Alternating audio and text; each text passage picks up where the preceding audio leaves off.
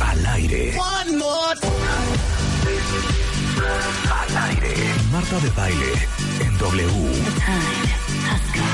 En vivo. En vivo. En vivo. Transmitiendo desde la cabina de W Radio. Para el mundo. En vivo. Al aire. 96.9 FM. Marta de baile W. Una vez más.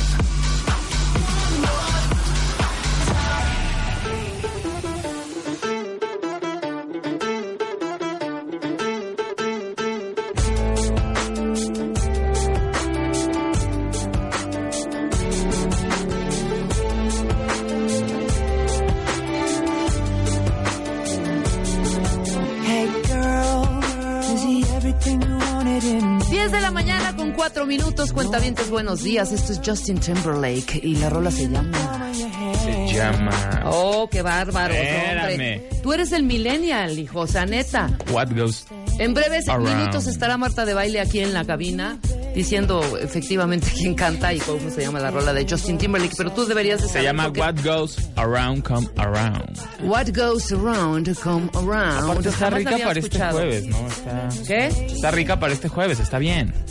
Pues sí, sí está rica, porque como no hubo fútbol. Oye, Ayer hubo fútbol. Ayer No. sí, claro, ¿no? Ayer fue jugó. Ah, no. no, ayer no hubo. ¿No extrañan el Mundial cuenta bien? No sé, cañón. Te cae como que algo te falta. ¿Cuándo fue Colombia, Willy? ¿Cuándo fue Colombia? Antier. Sí. Ah, ok. Hoy tampoco hay fútbol. No, No es que están descantando. hasta mañana, me dice Willy. Hasta mañana. ¿Qué pasó, Luisito? ¿Quieres entrar aquí a la cabina a decirnos, a comentarnos algo? ¿Qué se te olvidó? En mi teléfono. Ah, muy bien. toca bien, ¿eh, Luis. Muchas gracias. Mañana hay fútbol, dice Memo. Sí. ¿Sí? ¿Mañana quién juega? Francia, Uruguay. Francia, Francia. Uruguay. A ver, denos sus eh, pronósticos para el partido mañana tú. ¿A quién le Francia, vas? Francia 2 Yo también. Francia está jugando muy bien. Hay dos Híjole, es que Uruguay no jugó mal, ¿eh? El partido No pasado. mal, pero es aburrido cómo juega, entonces prefiero que gane Francia. ¿Crees que gane Francia? Sí. Dice Rulo Uruguay 2-1. ¿Tú dijiste Francia 2-0? Francia, bueno, 2-1. Francia 2-1. ¿Qué? Ah, ah, pues hay que ponerle alguna lanita, ¿no? ¿O qué? A ver, Rulo. ¿Ya la quiniela cómo va? De a quinientón. De a quinientón. quinientón? Oye, dime algo, pero espérame, dime algo. ¿Quién dices tú que juega lento? ¿Francia? Uruguay. No, Uruguay. Uruguay. Bueno, los franceses tienen, ah, para mí, me encanta. Sí, yo amo, ah, yo creo que Francia va a llegar a ser el, el- ¿El campeón? del mundo. ¿Crees? Yo creo que la final va, a ver, espérate, no quiero ser Villamelona. Bélgica, to- Bélgica todavía sigue, ¿no? Bélgica sigue, pero va contra Brasil. Ah, Uy, bueno, pero Brasil no está como que en su mejor momento. Pero está jugando bien y lo que pasa con Bélgica es que de repente pierden los partidos importantes, entonces Ajá. es de cuidado Bélgica, pero también se cae. Bueno, del pronóstico Bélgica-Brasil. Brasil 2-1. Brasil 2 ¿Quién creen que gane el mundial? Estás mal. ¿Quién que, que- Brasil? Yo creo que gana Brasil o Francia. Yo creo que Bélgica. Yo digo que la final va a ser Francia-Bélgica. Ese es mi... Francia-Bélgica. Mira, Bélgica casi se va contra Japón. Esa es la cosa. Bueno, Brasil claro, no es Japón. tienes razón. Los pobres japoneses que en el minuto 20, 94. Ya lo tenían Adiós. 2-0, ya estaba dominado eso. Sí, Totalmente. Brasil no es Japón, entonces. Bueno, ¿le está- vamos a poner la una cosa. lanita o qué? Sí, claro, para eso entré. Sí, ¿Cuánto? para ya ¿Cuánto rápido, traes? para eso entré. ¿Cuánto traes, hijo? No, mira, no traigo aquí la cartera, pero díganme ustedes. Pero, ¿a, a cuál? ¿A la final o ya desde ahorita? ¿A la final? A lo que quieran. Ya. Ya la quiniela que para la- el final. campeón, al campeón que va a ser Bélgica. Órale, al campeón. Brasil. Al, al campeón. Al campeón. ¿Tú qué? Natalie Marcus ya está con Hola, nosotros. Ahorita les Buenos vamos a decir que vamos a tener el día de hoy. Pero espérate, ¿eh? entonces, a ver, ¿quién va a Bélgica? No, yo voy Francia. Entonces, ¿qué? Yo ya no juego. ¿Ok? Sí, No, pues sí. van a jugar Bélgica-Francia. A lo mejor ahí puede haber un Ahí chance. puede salir. Ok, yo voy Francia. ¿De cuánto le ponemos? ¿De a 100 pesito o de a 20 Va. pesito? Sí. De 100. De a Sí. 100. vuela. De Ahí 100. está. ¿Quién le va a entrar? Va. ¿Vas a entrar, Alan? Va a Bélgica. Y ahorita Marta que nos diga si le entra o no. Espérate que nos que nos diga vamos que- a dividir la polla si ganamos los, de Bel- los belgas. Pero Ah, Marta va. va a perder, porque como Marta siempre le va a los débiles, entonces, evidentemente, mejor que ni apueste. Entonces, 100 pesos. Ve Le va a apostar a apuntando. Suecia, a ver, ve seguramente. A ver, a ver, a ver. Natalie, eh, Bélgica. Bélgica. Rulo, Bélgica. Brasil. Brasil. Bélgica también. Yo, Francia. Vámonos. Y ahorita que nos diga Marta quién. Entonces ya Pues hay Marta 100, va a ir con 200. un ¿Quién le entra de allá atrás? así. ¿Le entras, Willy? Suecia queda. De a 100, hombre. Francia, sí Francia. dentro también, ahí está. Muy bien. Entonces 100, 200, 300, 400, 500 y 600. Es más, y digo que la final va a ser Bélgica-Croacia. Nos vamos a ¿Qué? dividir los 600 ¿Será? pesotes, Willy, porque vamos a ganar 300 y 300. Ok, ahora vamos a apostar el, el marcador final. La Ah, el marcador final. ah, no, pero ese No, sí nunca le atino, Ese no, de no, a no. mil. No, ¿Verdad? es que sí están, está cañón. Por ahí leí que todos los que hicieron las quinielas y sí atinaron, o sea, sí se las ganaron, no saben nada de fútbol. Es verdad. No, sí, dicen que son los mejores para atinarle. Exactamente, Sí. estuvo cañón. Ajá. En la vida te ibas a imaginar que España ya estuviera fuera, que Argentina ya estuviera fuera. O sea, Bueno, que Argentina empatara con Islandia. Además, O sea, que le hubiéramos. Que ganado a Alemania. Argentina, ¿No? que ha perdido. O sea, desde ahí. Desde ahí. Bueno, Pues bueno, pues ya está, las ya cosas está en aquí la en, mesa. W Radio. Ya, está en la mesa, ¿ok? Ya está apuntado. Tuitealo, este, Alan, para Sí, que ya ver. conste, para que los cuentavientes también sean testigos. Y que nos digan también su quiniela, por quién van. Exactamente. Bueno, voy a decirles qué vamos a tener el día de hoy. Obviamente ya está Natalie y Marcus aquí con nosotros. Vamos a hablar de las grasas que matan y grasas que sanan. Hay grasas que sanan. tema, ¿eh? Súper Súper tema. Vamos a hablar también eh, con Roberto de Baile. Hoy es la pecera millennial.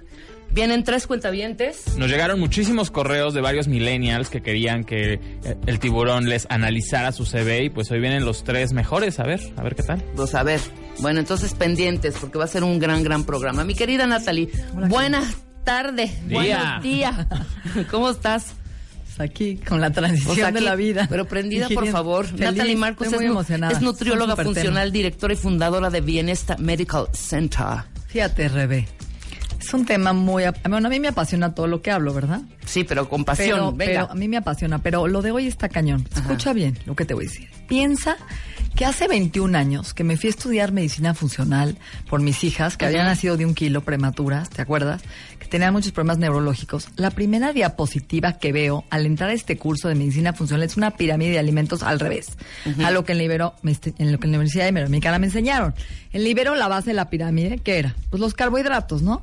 Los cereales, la papa, el arroz y de repente yo llego a esta diapositiva en donde la base de la pirámide son las grasas, los Claro. aceites vegetales, las nueces y hasta arriba los carbohidratos. Y yo digo, bueno, ¿qué estudié cinco años en la universidad? Sí, es al revés, completamente, ¿no? Las grasas hasta abajo y poquitos carbohidratos hasta arriba. Hasta arriba. Estoy hablando 21, hace 21 años que nadie sabíamos nada de las grasas. Y yo entro a estudiar esto y veo al doctor que me está capacitando y trae un plato de avena lleno de aceite de linaza, tres cucharadas de aceite, y voy y le digo, te voy a dar un jugo de naranja, y me dice, nada de jugo, el jugo estimula la insulina, deja de darme azúcar. Y yo, como que me traumo, ¿no? De 21 años, ¿no? Entender hoy que el jugo que te habían dicho en la universidad que era bueno, que la fruta era buena, Ajá. te cambia el paradigma, come grasas. Y entonces empiezo a estudiar por qué las grasas. Y bueno, a mí me entrenó una de las mujeres más este, hábiles en, en lo que se llama la membrana celular y la membrana y, las grasas, porque dice ella que el 60% de nuestro cerebro es grasa. 60%. Sí, sí. 40% de tu retina es omega 3, grasa. Y toda la membrana, la arquitectura de tu célula es grasa, fosfolípidos. Que si tú hoy no tienes una buena membrana, estás fuera de la jugada. Una buena arquitectura. Porque acuérdate que la membrana celular, si no tiene grasa, es una membrana permeable, que no entra realmente los minerales y no se guardan, no se escapan las toxinas, no hay intercambio de electrolitos, no hay una buena permeabilidad en donde realmente esta fuerza de esta célula se mantiene estable para poder funcionar y mandar la electricidad del cuerpo. Acuérdate que las neuronas están cubiertas de grasa, que Claro. es mielina. Y todas las neuronas nos cubren desde la cabeza hasta los pies. Entonces, si no tenemos estas grasas, por ejemplo, la gente cree que la grasa es mala. Si tú no tienes colesterol, no produces hormonas sexuales, no tienes deseo sexual, no tienes apetito sexual, porque las hormonas, testosterona, progesterona, vienen de la grasa, del colesterol. La plataforma de nuestro cuerpo es grasa. Claro. Pero hay que saber qué grasas comer, buenas o malas. Así como hay No colesterol todas- bueno y colesterol malo. No todas las grasas son buenas y no todas las grasas se cocinan. Claro, además. Y se usan en una forma adecuada, que es lo que vamos a platicar hoy, que mucha gente nos pregunta, Natalie, ¿con qué aceite cocino? Este, ¿debo de freír o no la comida? Eh, ¿Qué pasa si uso el aceite de oliva y lo caliento? ¿No? Es como una pregunta de redes sociales todos los días. Por Exacto. eso creo que quedamos tú y yo de venir a hablar de este tema, de entender qué son las grasas. Entonces, primero, no todas son creadas igual y no todas son utilizadas de la misma forma. ¿Por qué? Por estructura química. La estructura química se llama o saturado. Es decir, tú imagínate que la saturación, ¿has visto? Aparte de que la saturación mata la pasión, la saturación te intoxica. Tú Ajá. imagínate que se, se satura la arteria. Saturar es llenar. Entonces tus arterias, todas las grasas saturadas tapan tus arterias, las saturan. Exacto. Que vienen de la grasa animal. Y también de algunos aceites. Entonces, la grasa saturada es la que sube el colesterol malo porque te satura las arterias, es la que te genera problemas de colesterol, aterosclerosis, embolias y enfermedades. ¿Cuáles son las grasas saturadas? Todo lo que es animal, tocino, chorizo. Uf, lo más rico. dice, carne muy roja con la grasa visible, el pellejo, el tibón, el sirloin, el prime rib, la grasa de la carne que realmente ya sabes, la ves y dices, bueno, se la quito, me la como, que es la que le da el sabor finalmente, pero es una grasa muy peligrosa. Claro. También la grasa de lo que calientas a altas temperaturas. Ya sabes, cuando te comes la quesadilla y rehusan este aceite cien mil veces, estás viendo cómo está totalmente quemado, oscuro, huele aceite quemado, produciendo tóxicos, que ahorita vamos a hablar de cuáles. Y los aceites vegetales que te vas a sorprender, los aceites que usan la mayoría de los mexicanos. Aceite de maíz, aceite de canola, aceite de girasol. O sea, la canola es una grasa omega 6 Hijo, que man. prácticamente es inflamatoria. Y yo cuando cocino, cocino con de Canola, fíjate, te vamos a hablar de todos los que no son grasas buenas, Ajá. ¿sale? Vamos a hablar de aceite de canola, aceite de soya, aceite de maíz, aceite de O sea, ¿el girasol. aceite de soya también. También, ¿Entra? todos estos son. Sí. Son grasas no saludables porque tiene una cantidad de lo que se llama acrilamidas cuando se fríen, que son sustancias que se exponen a altas temperaturas y se vuelven transgénicos. Sí, claro. Trans. ¿Por qué? Porque de por sí, antes de freírlos, ya traen 4% de grasas trans en su en su empaque. Sí, claro, su- en su- claro, claro, O sea, en su claro. composición. Ahora Ahora, súmate súmale- estas grasas exacto. que son prácticamente puro omega 6 inflamatorio.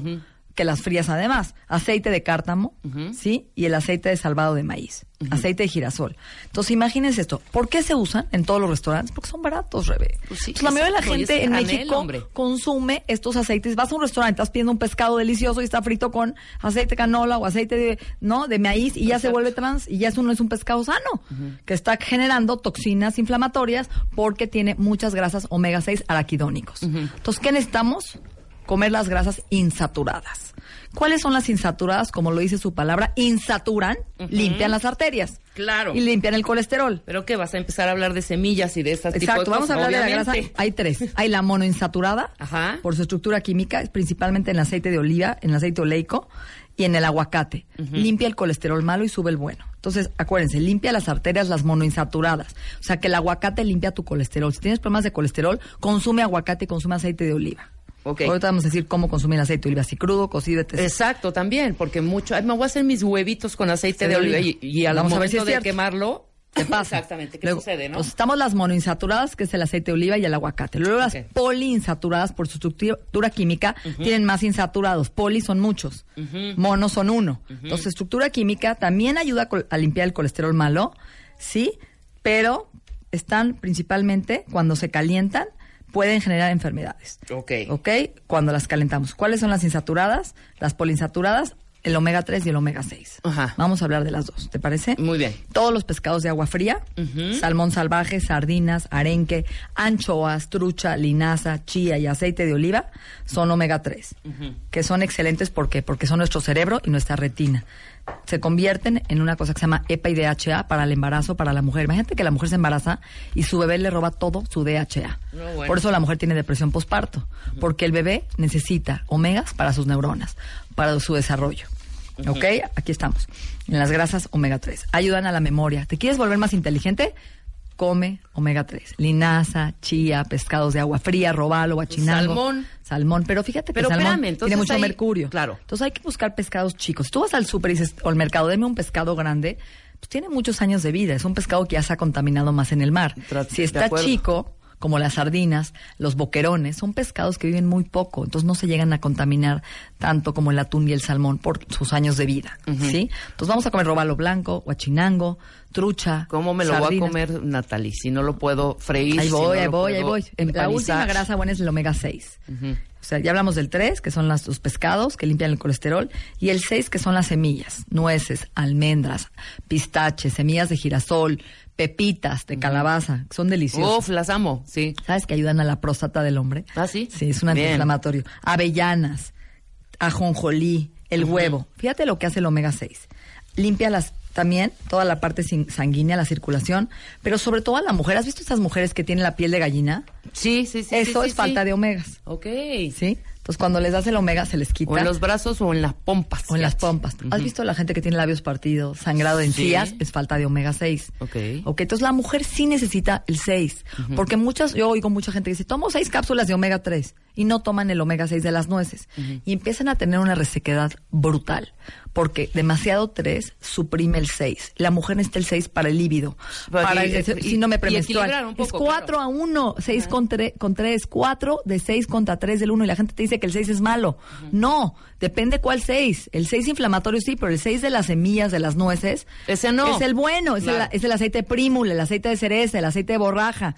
El prímula lo que hace es a la mujer que tiene síndrome premenstrual se le quita tomando el aceite prímula, el omega 6. Así se compra, ¿eh? cápsulas de aceite prímula. Sea, que es el omega 6 bueno, te quita la resequedad, te quita los labios partidos, ayuda a las encías, ayuda al pelo. Por eso hay que tomar las dos. El aceite de pescado, el omega 3, y el aceite 6 de las nueces, las dos. El 3 con el 6. Claro. Una combinación adecuada de estos aceites. Luego está el omega 7 y el, el omega 9, 7 y 9, que mucha gente no lo conoce. ¿A dónde- adivina dónde está. Aceitunas, principalmente. Palmitos. Las amo también. Uf, ¿Palmitos me te gustan? encantan, me fascina. Bueno, los palmitos mucha gente no sabe lo que son, porque son como de Brasil, ¿no? Que son un tronco así delicioso. Exacto. Es un tronco y es grasa buena, no es verdura. Y el palmito trata de conseguirlo en frasco, no enlatado, sí, viene en vidrio. Y es Exacto. excelente para la fluidez del cerebro, para la memoria, para la atención, para recuperar todo Ese es omegas Siete y nueve. 7 y 9. Ok. ¿ok? Nos ayudan a, primero, estar en aceite de oliva, pero principalmente en aceituna y palmitos. En la Biblia dice, come aceitunas para que recuerdes. ¿Quieres recordar y tener buena memoria? Empieza a que te gusten las aceitunas. Bien. Y los palmitos. ¿Ok? Sí. Entonces, ahora sí, vamos a entender por qué las, gratas nos, las grasas malas nos matan. Porque es fuerte lo que estoy diciendo. Entonces, una persona que hoy vive comiendo en la calle cosas que están fritas, altas temperaturas, que cocina con aceites inflamatorios como maíz, canola, girasol y no se está dando cuenta, está produciendo una oxidación en su célula que está rompiendo esta membrana, esta arquitectura y está dañando y generando una oxidación más rápido que si estuviera contaminándose con el smog. Totalmente. Porque la oxidación, ¿qué hace? Te enferma. Genera cáncer, genera enfermedades autoinmunes, hay un daño celular, produce radicales libres y nos oxida y nos envejece, que es la razón por la cual em- nos envejecemos, porque nos estamos oxidando. Sí, Tú claro. puedes ver la oxidación en la piel cuando ves una arruga, una mancha. Imagínate por dentro cómo está tu célula, que eso nadie lo ve. No, bueno, no, imagínate además, o sea, yo a mis 52 eh, llevo ¿Cuántos años? No, imagínate cuántos años. Cocinando quedo- con aceite de canola. Totalmente. Y no solo yo, todas las familias mexicanas.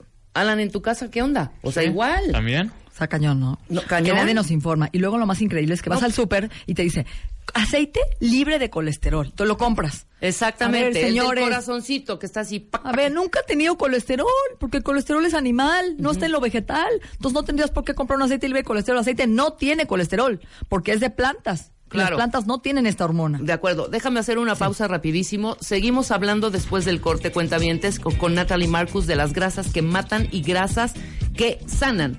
Y ahorita vas a hacer la lista de por qué matan algunas grasas. Después del corte, no se vayan. W Radio 96.9. Marta de Baile. Descarga la app de W Radio. Y escúchanos en vivo.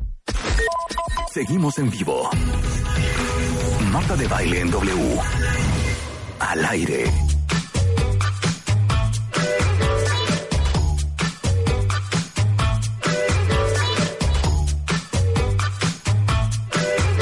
Uno de la mañana en W Radio. Ya llegué. No sé en el tráfico en la Ciudad de México, pero bueno, estamos con Natalie Marcus, nuestra nutrióloga funcional, explicándoles cuentavientes, y te venía oyendo, la gravedad de la cantidad de grasas malas que comemos en México. Y venía en el coche y veía los coches que venían junto a mí y yo decía, ¿quién de ellos vendrá oyendo? ¿Y quién dirá, ay, me da igual, sigan comprando el aceite tal y sigan friendo no sé qué? No, deja de estar, deja de comprar. Oye, o sea, ayer- ayer me dice mi mamá. de fritanga. Ve- no, estábamos comiendo y nos llevan unas papas a la francesa Natalie en unas en unas canastitas divinas y como sabe que yo soy una enferma de todo lo que sirve para servir una mesa bonito me dice deberías de comprar esas canastas para que cuando hagas papas a la francesa las pongas en esas canastas y las sirvas así le dije es que en mi casa no se hacen papas a la francesa y mi mamá se volteó y me dice pero si son divinas. Ah, no, le digo, divinas son 100%. Pero es vamos más, a creo que no hay nada más divino que unas papas a la francesa. Uf, ¿Qué Me te mato parece antes de unas si les papas a la explicamos francesa. hoy cómo hacer unas buenas, sanas papas a la francesa? Exacto. Eso es lo que hay que hacer. Pero entonces Saber eso. ¿Cómo hacerlas? Oye, la milanesa empanizada Sada. de pollo, que es la cosa más espectacular con limón y sal que hay. ¿Y cómo se empieza a hacer el aceite negro, no? Es que, Alrededor. ¿de qué me hablas? Y yo, son unos pleitos en mi casa porque le digo a Ana, Ana, ¿cómo voy a comer eso? ¿Qué me dice? Si ya la freí y ya en la servilleta se quedó toda la grasa. no. Eso no tiene nada de grasa ya. Ya. Pero me lo dice hasta con el chorizo. Sí, claro. Le digo, "Ma- Ya lo quité Ana, con el si todo papel". el chorizo es grasa. No, me dice. Sí, sí. Toda la grasa del chorizo Ya Se está en la quedó servilleta. en la servilleta. Eso ya está seco, ya no tiene nada. Como mis Eso no croquetas. le va a engordar. Écheselo a tlacoyo y cómaselo. Como si el chorizo no tiene toda la grasa saturada del mundo. O ¿no? sea, bueno, entonces de eso estamos hablando porque de verdad, cuentavientes, Está cañón. a ver, ¿por qué creen que la gente le da cáncer. Que, la y- gente oye, le da pero ¿por qué creen que somos el segundo país más gordo del mundo? Y no sea gratis, ¿eh? O sea, no, no es que se nos hace, no es que Natalie cree y piensa. No, es verdad. Es que están los resultados. Marta, ¿has estamos más diabéticos. ¿Has ido a más- Mérida a comer la- la comida yucateca? Bueno, más Es la, la obesidad del país, de todo el país. Niños de menos de 5 años con la obesidad más grande de toda la República Mexicana. Y la gente, segundo lugar en obesidad, Yucatán. Bueno, ¿Por qué? Saludos ¿Qué a? Mérida porque hay muchos Yo cuentavientes los en Mérida amo, que nos- los pero su comida yucateca ¿Pero qué creen? ¿Que la cochinita qué o qué? No, los No, papazules, los... No, a ver, es que les digo algo. Ahorita hicimos no es que se nos hace, no es que qué exageradas, es que los resultados ahí están. Estamos más hipertensos, más infartados, más diabéticos. Hígado graso. Con hígado graso, con resistencia a la insulina. Cáncer. Estamos A todo lo que del da. rabo, cuentavientes. Y la memoria mal, ¿no? O sea, en vez de que te digas, bueno, estoy comiendo grasas, ¿por qué mi cerebro no está mejor? Porque estoy oxidando mi cerebro. Porque no estoy cuidando mi cerebro con las grasas buenas. Mira, dice Karina, yo venía desayunando un taco dorado de carne y, Y medio pambazo que me sobró de anoche. Pero Karina, Tíralo. tú estás totalmente trastornada. Karina, ¿dónde está tu jugo verde, tu verdura en la mañana? Pero lo tus que le grasas buenas, no, tus oigan, almendras y es el problema, espérame, el problema no es que... Es que para mí sí estés- es dramático, espérame, ¿eh? Que te estés tragando ahorita el, el, eh, lo que está, el, El taco, dorado, el pambazo. Llevamos 30 años con esa alimentación, Sí, es perdón. verdad. O sea, no es, ay, me estoy comiendo ahorita un taco. No, llevamos cocinando con ese tipo de aceites, tragando grasas al por mayor durante, yo por lo menos, en todas las familias mexicanas. No, y ahorita, ¿qué va a comer Karina? Va a llegar a comerse 50 unos tacos en la 40. calle fritos a altas temperaturas, ¿no? Y en la noche a lo mejor otras quesadillas. Entonces, ¿a qué horas metió las almendras? ¿A qué horas metió el aguacate? ¿A qué horas metió el aceite No, de oliva? ¿A qué horas metió el decir una pescado? cosa, yo no los quiero afligir. No comen. Pero la verdad es que sí los quiero afligir. Pues sí. Qué coraje que cuando nosotros tengamos 70, 80 años, nuestros hijos, que van a tener 40, 45, traigan unos problemones de salud porque nosotros hace 40 años no hicimos caso a Natalie Marcus en el programa de Marta de Baile el 5 de julio del 2018 Claro. nuestros hijos con problemones de salud y tu hijo que es papá diabético tipo 2 con resistencia a la insulina, con un infarto, con un bypass, porque la verdad es que pues, cuando eran chiquitos medio te valió con qué aceite y medio te valió lo que les dabas de comer. De verdad se los digo, es una gran responsabilidad. Y también debe ser algo, Marta. Yo veo mucho niño con autismo, mucho niño con síndrome de Down, mucho niño con problemas de atención. Entonces van al neurólogo y les dan Ritalin y Concerta y Stratera, pero no les dan omega 3. Y son niños que su cerebro está formado 60% por grasa omega 3. Totalmente. Y si tú le dieras a un niño un omega 3 diario, su atención cambia, puede dejar el medicamento, tiene mejor atención, mejores neuronas, mejores conexiones, mejor estado de ánimo. Hay estudios de depresión por falta de omega 3. Entonces realmente es una, sana- una un medicamento el omega porque sana nuestro cerebro. Se los juro, no es chistoso, ¿eh?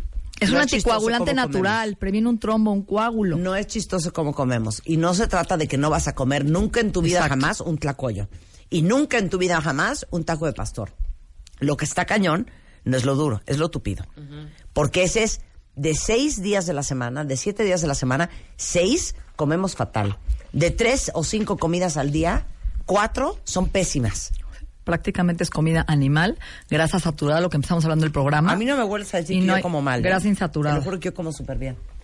No, sí comes mal. Entonces, No, como mal. O sea, Que comas, eh, eh, comer no es picotear tres semillas, dejar a la mitad eh, No, un, está desayunando un verdura, salmón. está súper Estoy sana, ya se me sus verduras. jícamas, me O sea, pero comer. es que para Rebeca, No, no es el huevo no. ni, el, ni el para no. Rebeca les voy a decir que es comer bien. No, Comerte Marta picotea. tu sopa de pasta, tu milanesa con papas y rajas, No, tu arroz cero. y tu capirotada. Esa para ella es una comida completa, ¿no A manches? Marta le traes un salmón. O sea, en principio. ni Bueno, se lo yo va a acepto que tengo a problemas con la crudo. proteína animal. Ni se lo va a comer No crudo, puedo con la además, proteína ¿no? animal, hija, no puedo. Entonces picotea dos cosas y ella O sea, veo un que- pollo y digo, es que ahí hay venas y cartílago. No, puedo. Pero no, te puedo. comas el pollo, pero puedes tener. Ni la ensalada robalo, te la terminas, por Uf, Dios. me. El robalo sabe a la bahía de Acapulco en mi boca. No, qué delicia. Sabe a cola de pescado. Es que no lo- espantosa. Marta, Pon no lo sabes preparar. Yo te voy a en- enseñar a cocinar. medio. Te voy a enseñar a cocinar. El pescado es dificilísimo. Ay, ¿Alguien más lleva fingiendo que le gusta el pescado No, yo lo 45 amo. años? Lo Lo amo. amo, puedo comer diario. Y el salmón Dice, también puedo yo no comer diario. soporto el sabor a pescado, dice Anel. Es que sí. ¿Saben qué? No lo saben cocinar, muchachos. Yo les voy a dar dos recetas para que... Y la carne roja, no lo puedo creer. Bueno, ya- yo No, la carne roja casi no como. es que no no, puedo. creer. No, no. ¿Me puedes com- ¿Nos puedes compartir de tus verduras? Sí, Pásalas danos. acá. Entonces vamos Pues a no. ver, Marta. ¿Por qué, no pides con las tus papas chongos fritas? zamoranos? ¿Eh? Vamos Para a hablar de- desayunar. De, qué con las papas fritas. Fíjate lo que dice. Las papas fritas son lo peor. Son alimentos que han sido fritos a altas temperaturas con altas concentraciones de almidón, porque es un almidón. No es nada más que harina, almidonada. Que se empieza a freír y empieza a producir una reacción química que junto con el almidón y el aceite genera lo que se llama asparagina, que es ácido aspartico excitatorio para el cerebro. O sea, afecta a las neuronas, afecta a la membrana celular, te oxida y te envejece como produciendo radicales libres porque produce lo que se llama acrilamida. Todo lo que fríes produce estas sustancias tóxicas que son las responsables de la oxidación de la piel, de los cartílagos, ¿sí? de las células, de todo lo que nos está por dentro, porque nos estamos oxidando al minuto. Claro. Entonces- lo que pasa es que es como difícil de creerte. Porque como todos estamos ahorita trabajando en nuestra oficina y no hemos caído redondos en la calle, dices, pues yo he de estar bien. Pero si verdaderamente nos hiciéramos un estudio profundo, De arterias. no saben cómo saldríamos de mal la gran mayoría. Sí, yo tengo pacientes que tienen ya prácticamente todas las arterias tapadas y que les han hecho Claro. cinco y siete stents y, y no se pueden destapar porque no tienen la grasa buena, que es la que produce colesterol bueno para que estas arterias se limpien. Entonces, ¿cómo serían las mejores formas de co- cocinar? ¿Te A ver. parece? Entonces, Pero no, no se quedaron ustedes antes del corte, no quiero hacer un desorden. ¿De qué? De las grasas malas ya las Exactamente. hicimos, ¿no? Las grasas Ya hablamos. malas ya hablamos. que son las, la- las, las saturadas y las insaturadas. Ya hablamos de las saturadas, vamos a decir cuáles son las formas de cocinar. Entonces, fíjate, existen muchas formas de cocinar un alimento. Lo que menos genera oxidación, deterioro, es al vapor, que ya lo sabemos. Asca. Bueno, te estoy diciendo. O sea, Por favor. no hay nada ver, peor. Hervido. No hay nada que dé más hervido. depresión. Hervido está peor, hija. Hervido Un una pollo hervido. No hay nada que dé más depresión que un chayote al vapor. No lo puedo creer. Y no hay nada que dé más depresión que un pollo hervido. Sí, la- el pollo hervido es de hospital. Eso sí, Es- es de- de- de Es no. hospital. Ok, la cocción a altas temperaturas, por ejemplo, un olla express, es buenísimo porque es poco tiempo, pero altas temperaturas y ahí se concentran todas las vitaminas. Un caldo hecho en la olla express, ahí se guarda todo, ¿no? Ok. La- eso es excelente. Ok, Oye Express, muy bien. Vapor, Vapor muy bien. Y Hervido. Hervido. Espérate, otra cosa. Salteado breve. Esto es importante o pochado. ¿Por qué? Porque es cocción rápida con poco aceite. Cuando sancochas unas verduritas con tantito aceite de oliva Sí. para una sopa de verduras. Cuando sancochas tantito arroz, que no es a alta temperatura, pero es rápido, es lo mejor. Una un sancocho. Claro. ¿Ok? Y algo importante también, cuando freímos con aceite de oliva. A ver, cuando tú vas a Europa, ¿qué cocinan? ¿Con qué cocinan? Con aceite de oliva. está. Entonces no es cierto que es malo a altas temperaturas. Ahorita vamos a decir cuál es el mejor. Pero si tú usas ace- aceite de aguacate, que en México somos los principales productores de aceite de aguacate, y es barato. Porque estamos hablando que la familia mexicana cocina, cocina con omega 6, con aceite de maíz, con aceite de canola, con aceite de los que hablamos. Ok, a la plancha, al horno y a las brasas son las cocciones más fuertes que hay. Ok. Entonces hay que tener cuidado cuando hacemos a la plancha, que sea a baja temperatura, ¿sí? Y rápido. No Sí. horas. Por ejemplo, al carbón, lo peor. ¿Por qué? Porque estamos produciendo químicos, hidrocarburos por el carbón, el farolito, o sea, los Esa sacas al toda carbón. ahumada, sí, exacto. no, no. Eso es tóxico y Sí, cancerígeno. sí, sí, Digo, es delicioso. Claro. Pero hay que bajarle. Ok, Y al- hacer al un grill. A la parrilla se Ajá, puede, pero a bajas temperaturas. Ok. ¿Y con qué aceites? Vamos a decir, ¿no? A ver. Por ejemplo, el aceite de oliva y el aceite de aguacate son los mejores para freír a bajas temperaturas. ¿Sí? O sea, sí se puede. Sí. No, pero a ver, hija, yo voy a rebanar unas papas que ya me pidieron esa receta en YouTube. ¿Cuál? Porque ¿Las del acabo de subir las recetas de cómo hago yo los chilaquiles, que está en YouTube para que la vean. Se los juro que les va a quedar espectacular. A ver, dime. Pero me pidieron que hiciera la receta de las papas al horno, que son papas rebanadas, como si fueran papas de bolsa, Yo también las uso. así. con aceite de oliva. Al horno. Pimienta Ajá, cayena. Y, sal de mar. Páprica no les pones. Pimienta No. cayena, yo les pongo. al horno. Yo pero también, con aceite de oliva está bien. sí, claro. Aunque el horno no es temperatura baja. Hay que ponerlo no alta, a Sí. baja temperatura. A veces lo ponemos a 300, arriba, no, o sea, trata que esté arriba de 100. 100, Es mejor a baja temperatura más tiempo que subirle a altas temperaturas. Ok. ¿No? Entonces hay que tratar de estar entre 100, 150 grados. Aceite de oliva y aceite, aceite de aguacate. Son los que mejores, ¿sí? Los mejores. Para freír. Para freír. ¿Por qué? Porque tienen una alta concentración de omega 3, que es antiinflamatorio. Claro que es mejor crudo el aceite de oliva, claro que es mejor crudo en una ensalada, pero si vas a freír y cocinar un sancocho, o sea, hacer un sancocho de una verdura, un arroz, usa aceite de oliva. Si vas a freír a altas temperaturas, el aceite de coco, porque es el que tiene un punto de fusión muy alto que aguanta altas temperaturas. Por ejemplo, Ok. vas a hacer unas papas fritas en aceite en aceite de coco orgánico. Vas a hacer una milanesa en aceite de coco orgánico. Vas a freír unos huevos que quieres de veras que estén bien fritos, pues con aceite de aguacate, con aceite de coco. El de aguacate no. Altas temperaturas no. Ok. El que más aguanta es el aceite de Y coco. uso aguacate, uso Claro. el de aguacate y Oye, uso el ¿qué de onda? Ok, oliva. coco. Vamos en coco, para freír aguacate altas y oliva. Exacto. Ok. Vamos ¿Y a ver por qué. A ver, oigan lo que hace el, el- el aceite de coco extra virgen. Es alto en ácidos, grasas de cadena media, que es energía rápida. Por eso en Alzheimer te dan aceite de coco. Porque en Alzheimer tu cerebro está tan inflamado por la insulina, por la placa amiloidal, que no procesa el azúcar. Entonces, cuando le das aceite de coco, no entra por hígado ni músculos. Se va directamente rápido al cerebro. Por eso gente con problemas de demencia, neurológicos, les damos aceite de coco. Luego, ¿qué hace? Se usa, ¿Cómo usar el aceite de coco? Porque la gente me pregunta.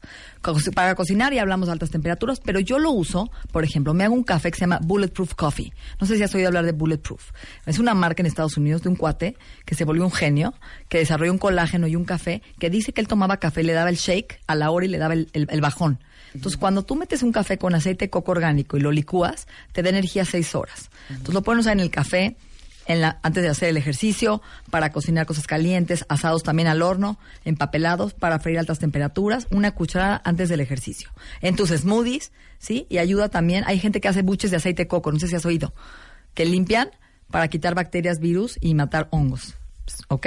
El aceite de aguacate baja el colesterol en la sangre, limpia las arterias, humecta el cabello y la piel, es rico en antioxidantes y tiene vitamina E.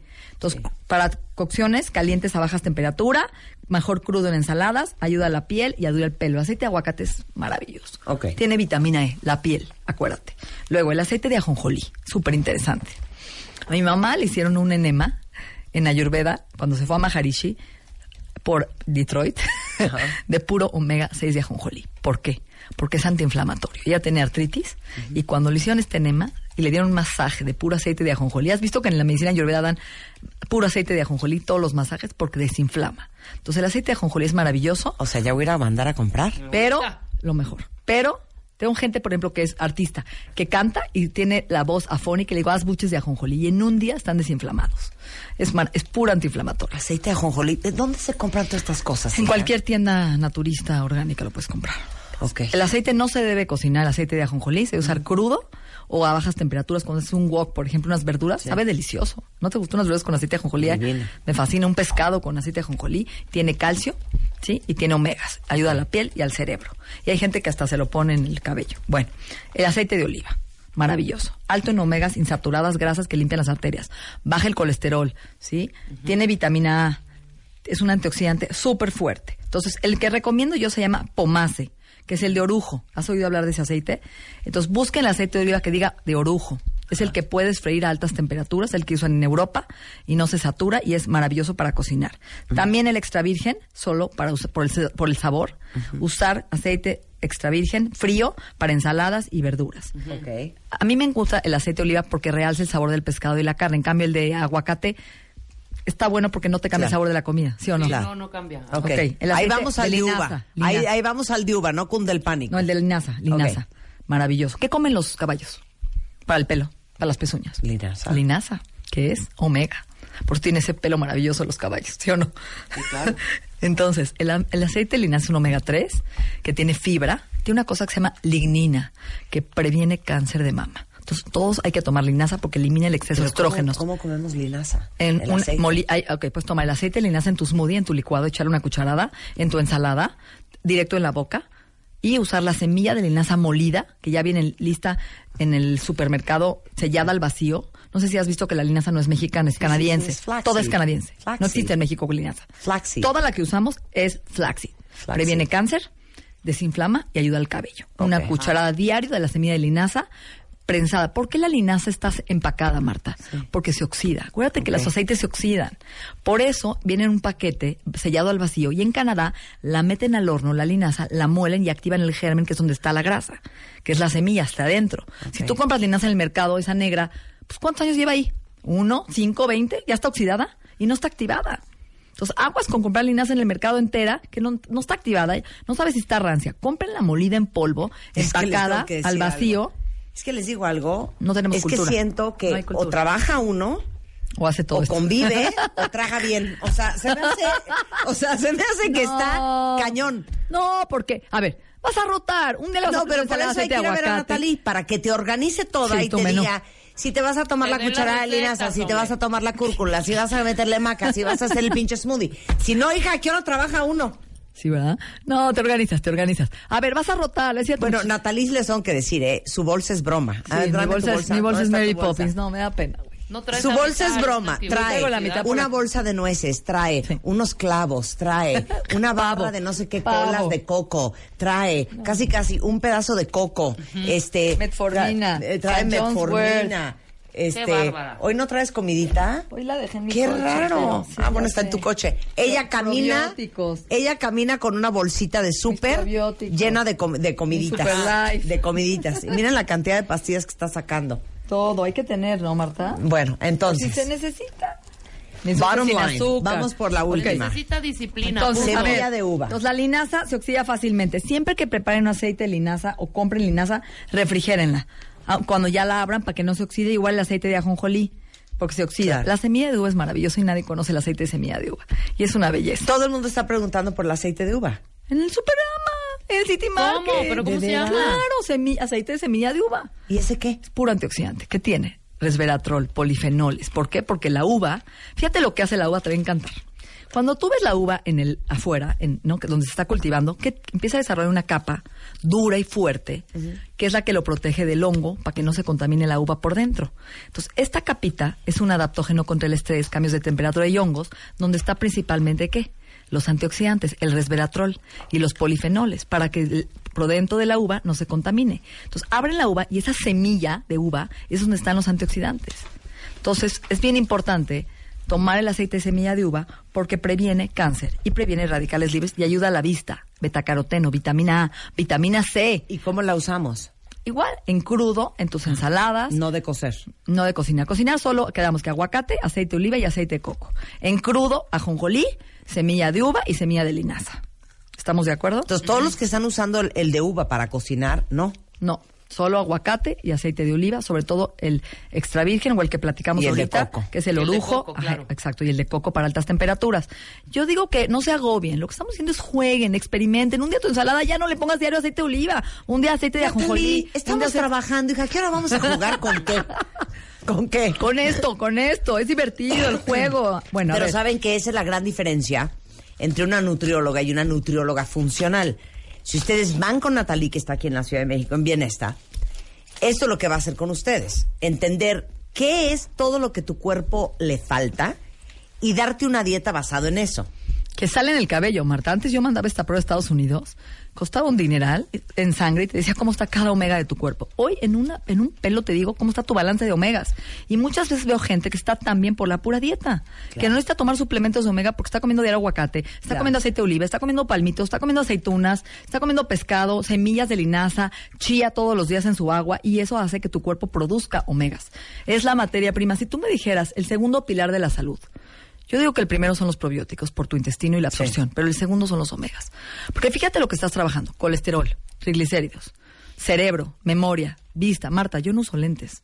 Tengo 25 años tomando omega. Mi vista, yo tenía 1.25 de astigmatismo. Hoy tengo 0.25 ati- astigmatismo. Ya no uso nada, me bajó, lo revertí. Tengo una vista impactante porque llevo 20 años tomando omegas todos los días de mi vida. Mi ¿Sabes retina. qué, Natalie? Eh, Pícate la cola. Ya sé, me la voy a picar después, pero ahorita. Yo tengo vista cansada. ¿Mm? Sí. Sí, claro, necesito lentes para leer de cerca. Nada, Estoy- qué cañón, estoy cañón. ¿Ves niños? Sí, muchísimos. Ok. Autistas, de Down. todo. Bueno, pues ahí Vamos a acabar con las recomendaciones. Bueno, rápido. A ver, recomendaciones, tips. El aceite más adecuado para cocinar, altas temperaturas, ya vimos que aguantan más el aceite de coco. El ghee, has oído hablar del ghee, que es la mantequilla clarificada. Calientan la mantequilla, le van quitando el suero y queda lo que es de abajo, que es el ghee, que es lo más sano en omegas. También, siempre tratar, por favor, de no, no reutilizar el aceite. Tírenlo. Ya frío una milanesa, no sé, ni modo. Hay que, hay que ser codos. Hay que volver a usar, hay que, perdón, no ser codos, hay que volver a usarlo y volver a usarlo para que no se queme y se utilice, por favor. Es lo peor. No dejar los alimentos a altas temperaturas. Algo ocasional, ¿sí? Recuerden que no existe una dieta saludable sin grasa. La grasa es esencial para la salud, para el cerebro, para el pelo. Necesitamos, em- me gusta esta frase, empanícense con aceites. Ándale. Empanízate con grasas. Esto. Hasta el aceite de ajonjolí en la piel, ¿lo has probado? Es una delicia. Aceite de No, aguacate para el masaje. ya mando a comprar Aceite de eso. aguacate para el masaje. La gente usa aceites tóxicos para hasta... ¿Te acuerdas del aceite de, Aca- de Acapulco, el de coco, ese negro? No lo que nos puedo creer. Que bronceábamos? una bote de qué era, de, como de salsa búfalo. ¿Te acuerdas? Yodo. No, no, no, qué horror. ¿Te acuerdas de ese? Qué horror. No lo puedo creer lo que hemos hecho con nuestra piel. Oigan, toda la información de la conversación que tuvimos hoy, si quieren seguir la lista y toda la explicación de aceite por aceite, está arriba en mi sitio, en martadebaile.com. Vayan y busquen. Alan, hay un libro que se llama de Mark Hyman, si quieres ubicarlo para que lo compren, Grasas que enflacan. Porque él dice, come grasas y enflaca. Perfecto. Mark Hyman, un médico funcional divino. Y bueno, yo tengo muchas bibliografías y las subimos. Estoy en Bienesta, 52 59 14 14. Eh, estoy en redes, síganme porque les doy recetas todos los días gratis. En mi blog, en mi Instagram, en mi Facebook. Estamos en tres lugares, San Jerónimo, la del Valle y Reforma, au- listos para ustedes todo el verano para apoyarlos con cosas padres. Natalie Marcus en Twitter, Bienesta MX, igualmente en Facebook y en Instagram. Muchas gracias, vida. Un placer. Son las 10.54 de la mañana en W Radio, regresando cuentavientes, entre otras cosas. Vamos a hablar justamente de la fundación, de una fundación increíble que se llama Tojil. Tojil. Para sanar. Exacto. Eh, vamos a hablar de este, esta fundación y lo que están haciendo increíble por un México este, más justo, más seguro, más transparente. Es un grupo de abogados que apoya a víctimas por la comisión de un delito, la violación de sus derechos humanos. Eh, y no saben cómo les va a servir tener a este equipo de amigos. Y más adelante vamos a hacer el consultorio laboral Millennial. con millennials. Viene el tiburón de baile y vamos a tener a tres cuentavientes millennials y van a escuchar cómo se entrevistan para una chamba los millennials al regresar en W. Hacemos una pausa y regresamos. Marta de baile en W. Al aire. En vivo. 96.9 FM. 900 AM. Marta de baile. W Radio. Son las 11.08 de la mañana en W Radio Cuentavientes. Les cuento, les cuento esta historia. Fíjense que el pasado 14 de junio di una conferencia eh, a un eh, grupo muy grande de fundaciones y asociaciones que necesitan este eh, pues ayuda para seguir recaudando fondos para hacer lo que hacen, que es ayudar a los demás. Y en mi conferencia que hablé del poder del storytelling, o sea, el poder de contar una historia, justamente para ayudarles a estas fundaciones a entender lo importante y el arte de contar la historia de lo que ellos hacen y cómo logran impactar y transformar la vida de los demás. Justamente porque de la pata de la que cojean muchísimas fundaciones, eso evidentemente la recaudación de fondos. Y saben que este programa durante los últimos 14 años nos hemos dado como compromiso y, obligación y como retribución a todos los demás el darle visibilidad a muchas fundaciones justamente para que vengan a promoverse. Y esto es obviamente con el objetivo de tocarles a ustedes el corazón y que todos y cada uno de nosotros tengamos como un hábito como parte de nuestra vida diaria el apoyar a alguien más, el apoyar a una fundación, el donar nuestro tiempo, nuestro dinero, nuestra energía, a lo mejor en especie, pero que nos sintamos que estamos involucrados y dando de regreso lo que sea que podamos a algo o a alguien más. Y entonces, en esa conferencia del 14 de junio, eh, justamente les ofrecí a todas las fundaciones que estaban ahí presentes que si yo podría ayudarlos a través de estos micrófonos eran más que bienvenidos. Y la primera fundación que viene hoy al programa es una asociación que apoya a víctimas por la comisión de un delito o violación a sus derechos humanos, casos relacionados con delitos de corrupción, violaciones graves, eh, ahora sí que por, por la falla en el proceso o delitos de violencia de género. Y lo que están buscando es el acceso a todos ustedes ciudadanos para que tengan una justicia efectiva. Tristemente, México es el cuarto país a nivel mundial, oigan esta vergüenza, con mayor impunidad y el peor del continente americano. O sea, básicamente, este, para que un proceso legal funcione y se denuncie y realmente se aplique la ley, es básicamente una misión imposible. Y el día de hoy está con nosotros Adriana Greaves, eh, cofundadora de Tojil, abogada egresada del ITAM, maestra en Derecho Internacional Público y Derecho Comparado en eh, The Benjamin Cardozo School of Law del Yeshiva University de Nueva York. Y Estefanía Medina, cofundadora también de Tojil, licenciada en Derecho por la Universidad Iberoamericana y especialista en Sistema Penal Acusatorio por la Escuela Libre de Derecho. O sea, dos picudas. Bienvenidas. Muchas gracias Qué bueno que están acá. Bueno, cuéntenles a todos qué hace Tojil. Porque Pues- siento que los necesitamos y no sabemos. Pues muchas gracias Marta por invitarnos, estamos súper contentas de estar aquí con ustedes y pues les contamos rapidísimo la historia. Adriana y yo hemos trabajado en el servicio público, nos tocó construir todo el nuevo sistema de justicia penal desde la PGR, desde la Comisión Nacional de Seguridad y pues empujamos, empujamos desde hace prácticamente 10 años que se está transformando este sistema de justicia. Yo iba entrando a la carrera y me enamoré y dije, tiene que cambiar la justicia en México. Entonces empezamos a, a construir desde la parte de gobierno y lo que empezamos a ver era que aunque nos esforzábamos mucho, seguía habiendo mucha frustración porque la justicia no estaba tocando a las personas, no le estaba llegando a la gente y fue cuando pues nos juntamos y dijimos tenemos que dar un paso más, ¿no? Tenemos que avanzar y fue ahí de donde surge la idea de crear Tojil. Ok, ahorita vamos con Tojil, pero danos ejemplos de la frustración como abogadas. Debe de ser desesperante. Eh, querer que suceda algo, querer que suceda un proceso limpio, querer comprobar que alguien es culpable o inocente y por todo el sistema y la burocracia y la impunidad, las cosas no salen como deben de salir. Pues justamente nos empezamos a dar cuenta que desde que una persona llega y presenta una denuncia, o sea, cualquier persona, ante el Ministerio Público, primero te piden la famosa ratificación, que de repente te dan cita, o sea, dentro de un mes, dos meses. La ratificación ya ni existe en ley y es una práctica que, pues, sigue sucediendo. Sí, desincentiva, o sea, tú vas y te robaron, por ejemplo, tu cartera. Sí. Vas y tomas el tiempo de ir a presentar tu denuncia. No, y, y de repente te dicen, no, regrese en un mes para ratificar. En ese mes nadie investigó, ya generalmente las, las cámaras, por ejemplo, en Starbucks o en Sí, sí, Oxxo, sí, ya se borraron. Ya se borraron, entonces regresa El güey un- ya se peló. Ajá. Y eso, eso ya no es legal. No tienes que regresar a ratificar. No, en el momento en que una, una autoridad es conocedora de un hecho criminal, tiene que empezar a investigar desde ese momento. Ratifiques o no ratifiques, da igual. Exacto, y más si son, o sea, podrías pensar, ok, si es un delito de querella, pues ok, tienes que regresar y mostrar tu interés, pero bueno, los delitos de oficio, no importa si regresas, nunca vuelves a aparecer, o sea, el Ministerio Público... Se persigue por ley. Sí, y no lo están haciendo. Otra cosa que siempre nos hemos dado cuenta es las copias, pues, esos son ejemplos súper sencillos, Sí, pero sí, que sí, nos afectan a todos. sí, claro. Las copias de los expedientes son gratuitas. Te juro que a nosotros nos ha pasado que nos piden dinero. O sea, de, oiga, no, este tiene que hacer este pago para que pueda acceder y que te demos copias de tu, o sea, de tu carpeta de investigación, que es tu expediente. Y nosotros sí, pero le te, te juro que una vez le subrayé a un ministerio público la, en el Código Nacional la parte que decía gratuito, entonces ya se te quedan viendo, bueno, sí, pase mañana por ellos.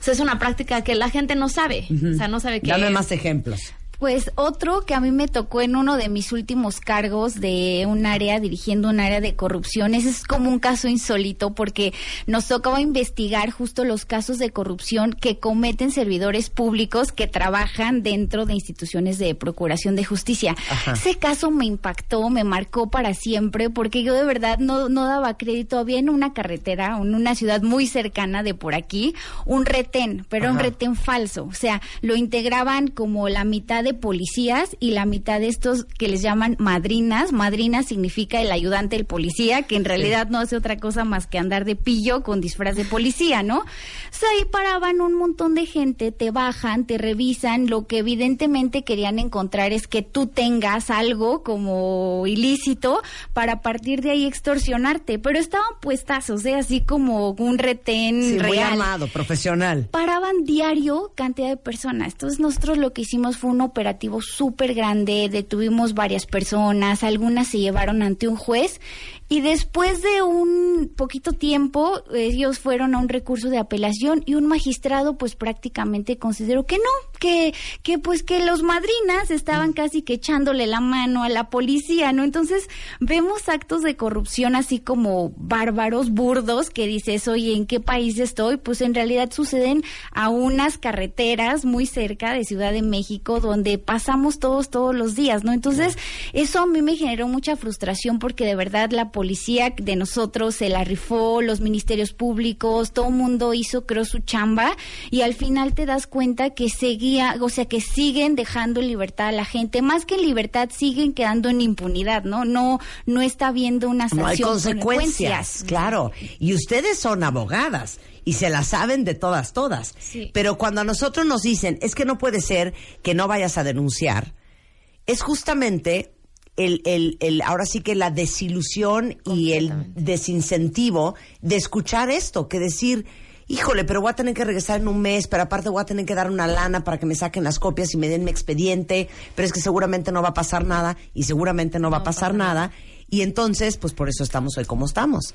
Y esto es pan de todos los días. Hay una omisión, o sea, algo más que, que quiero añadir es, hay una omisión inmensa en técnicas de investigación. O sea, tú presentas tu denuncia y si tú no le das seguimiento, tú como víctima, de verdad las autoridades que tienen que investigar, o sea, el policía de A investigación... mí, es- no pasa. no, no. A mí me trauma porque creo que todos nosotros alguna vez hemos visto todas estas estas series de eh, NCIS o este ya sabes eh, Forensic Files o Investigation ID, ID, y so- yo muchas veces veo casos que sucedieron hace 23 años y en el 2018 Lo resolvieron. Están resolviendo, o sea, todavía Están abiertos esos casos. están abiertos claro. esos casos y entonces llegó un nuevo sheriff y entonces dijo, oye, ¿esta caja qué? Y entonces sacaron la caja y ven que mataron a una chava en el 94 y entonces continúa con la investigación. O sea, las, las investigaciones continúan Aquí, 20, 30 años después, aunque, aunque no se hayan resuelto. aquí se usa mucho la figura del archivo temporal. Entonces, la- o sea, es como no tengo indicios o investigación, una línea de investigación, entonces lo archivan, pero ahí en el archivo se quedan, ¿cuánto tiempo? O sea, 10 años. O sea, si tú no vas y le das seguimiento a tu caso, probablemente esté archivado desde hace 15 años y pues nadie investiga, nadie le da seguimiento. No hay investigaciones contextuales, que es algo gravísimo en México. Entonces, cada denuncia, por ejemplo, si van 10 personas y denuncian como, ay, en tal esquina, o sea, lo más sencillo, en tal esquina me asaltaron, te juro que no hay ningún sistema de, ni base de datos que diga, ah, oye, Esta es la décima vez que Ajá. hablan de esta esquina. Exacto. y con las mismas características de la misma persona y lo vieron correr en la misma calle. ¿Qué quiere decir? Que vive O sea, en no hay bases de datos. No, entonces las investigaciones son rudimen- rudimentarias, literal, de ir un policía y entrevistar a alguien, de, oiga, ¿usted vio cómo la asaltaron? Sí, pero no se hacen, o sea, y hay muchas figuras en la ley, o sea, el problema no está en la ley, o sea, yo creo que la ley tiene muchas figuras que permitirían investigar correctamente, es, es la operación, o sea, la, Claro. Las- ajá, los la autoridad. En la Fundación Tojil, que ¿qué significa Tojil? Significa en maya lo justo, lo correcto. Ah, qué increíble. Su preocupación es la gente.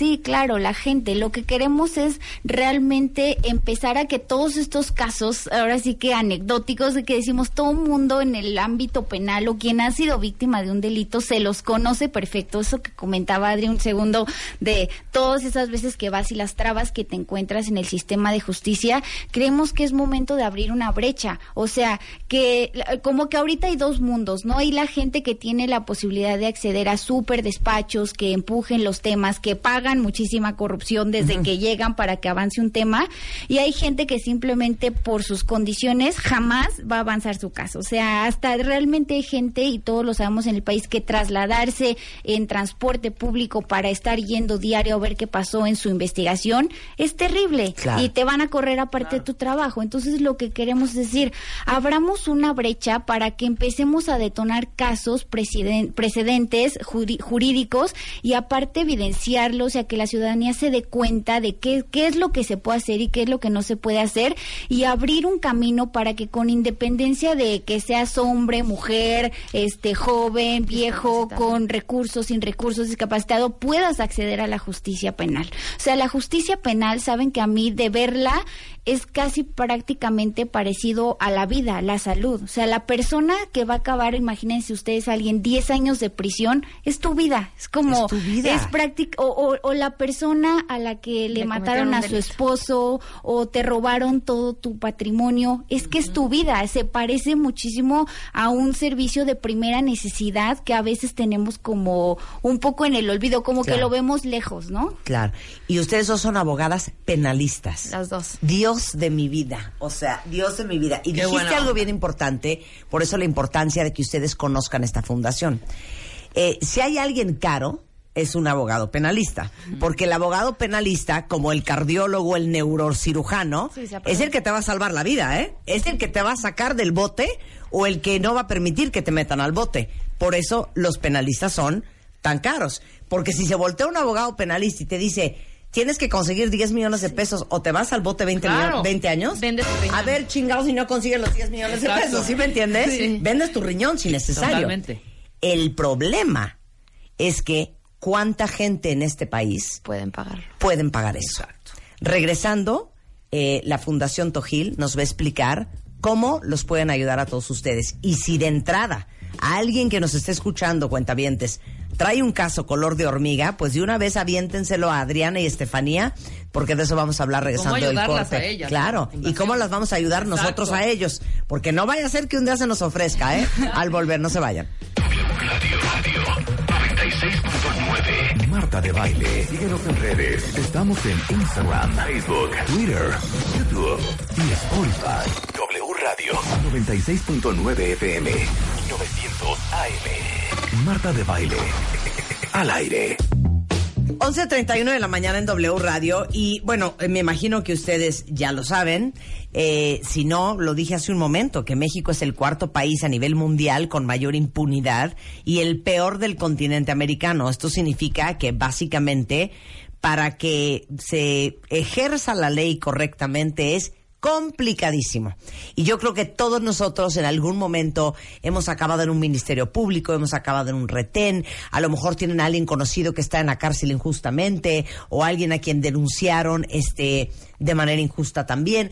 Creo que todos hemos tenido nuestros roces y nuestras muy malas experiencias con la ley y por eso traje el día de hoy a Fundación Tojil eh, Adriana Grevaes, eh, Gre- ¿qué es Graves? Greaves. Es Greaves, ¿verdad? Greaves. Sí, esto sí. Greaves. Es que voy a saber yo que era inglés. Eh, Adriana Greaves, que es abogada del ITAM, este, y Derecho Comparado y Derecho Público Internacional por el Yeshiva University de Nueva York, y Estefanía Medina, cofundadora también de Tojil. Ella es licenciada en Derecho por la Ibero, especialista en Sistema Penal Acusatorio por la Escuela Libre de Derecho, y las dos eh, ahora sí que organizaron y fundaron esta fundación, valga la redundancia, para apoyar a víctimas por la comisión de un delito o violación a sus derechos humanos, porque allá afuera hay miles de mexicanos que no tienen ni el conocimiento ni los recursos para contratar un gran abogado penalista que lo saque del atolladero. Y de eso estamos hablando. Precisamente ahorita nos van a explicar eh, un par de casos que con eso va a ser muy educativo de lo que hace la fundación.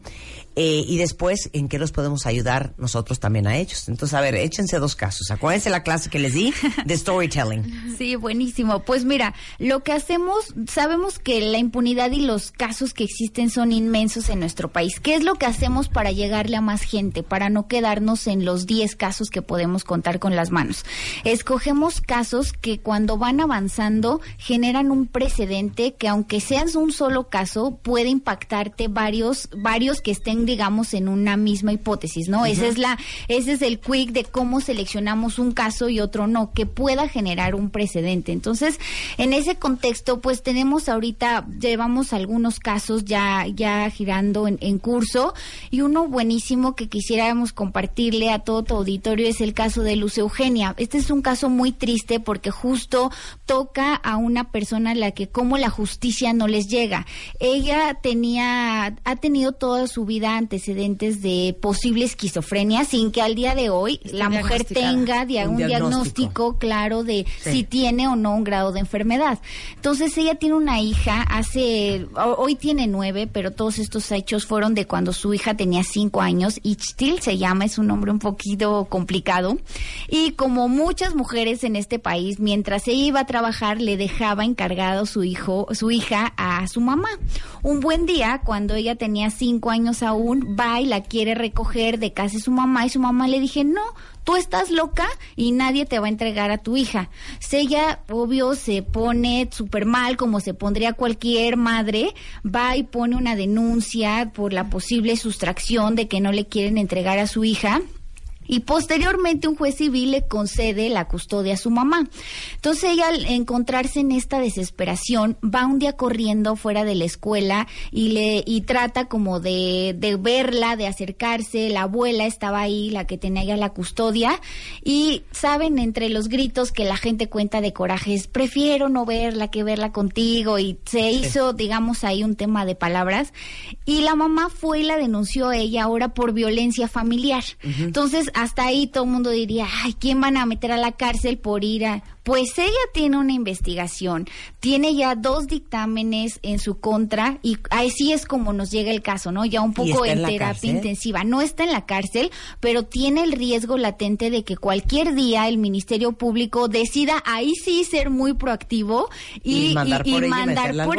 Entonces, lo que nosotros estamos generando es, oye, tu investigación es pésima, no avanzas para un lado ni para otro, ni si- o sea, ella la Nadie tiene ha diagnosticado a esta mujer. y. luego está ella como en un terror todo el día porque ella no sabe si un día va a ir la policía por ella. Quizás no, pero esa idea pues ya. Además de que no ha visto a su hija en tres años. O sea, no Sí. puede acercarse a ella porque evidentemente pidieron como, como medida cautelar que no se acercara. Entonces lleva tres años sin ver a su hija y además de todo, si fuera, supongamos que sí tuviera es- este, esquizofrenia o ya diagnosticada, lo que importa realmente es una cosa que se llama como el, el diagnóstico funcional, qué tan funcional eres. No porque Claro. tengas una discapacidad quiere decir que no puedas Ser mamá. claro. Exactamente. Y a ella, hoy en día, la justicia le está juzgando, para la redundancia, porque tienes una, una disque discapacidad, no puedes ser mamá. Claro. Y entonces no están haciendo el diagnóstico correcto, no están haciendo la investigación correcta y en lo que esto sucede hay Ya una niña allá años. afuera que lleva tres años sin ver a su mamá Exacto. y una mujer de escasos recursos que puede acabar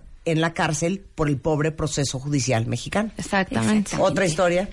Tenemos otro caso de otra señora que su hija desaparece, ¿no? Su hija tenía antecedentes de, ¿cómo se llama? De usuaria, de, de usuaria de drogas. Entonces, un día sale la hija en la noche, la mamá presenta, o sea, no regresa por todo un fin de semana, la mamá se preocupa, presenta una denuncia y esto es gravísimo porque tenemos grabaciones, llega a nosotros 15 días después de que ya había desaparecido la, la niña y la mamá llega con nosotros y nos dice es que cada vez que iba con el Ministerio Público ella me decía que no tenía que ir diario, que por qué estaba ahí y ella decía pues es que no estás haciendo ningún acto, o sea, la desaparición se me hace uno de los delitos, delitos más graves y de los cuales tienes que actuar inmediatamente. Claro. Aquí, en los 15 días cuando nos llegó el caso, fuimos a revisar la carpeta de investigación. habían hecho nada. Ninguna diligencia de investigación. imagínense ustedes que, No, se, bueno. que se te desaparezca terrible, tu ¿eh? hija y que no haga nada nadie 15 días. No, y lo que le decían a esta pobre señora, o sea, cuando ella llegó y denunció, le dijeron, ay, no, ¿por qué salió su hija a las 10 de la noche en viernes?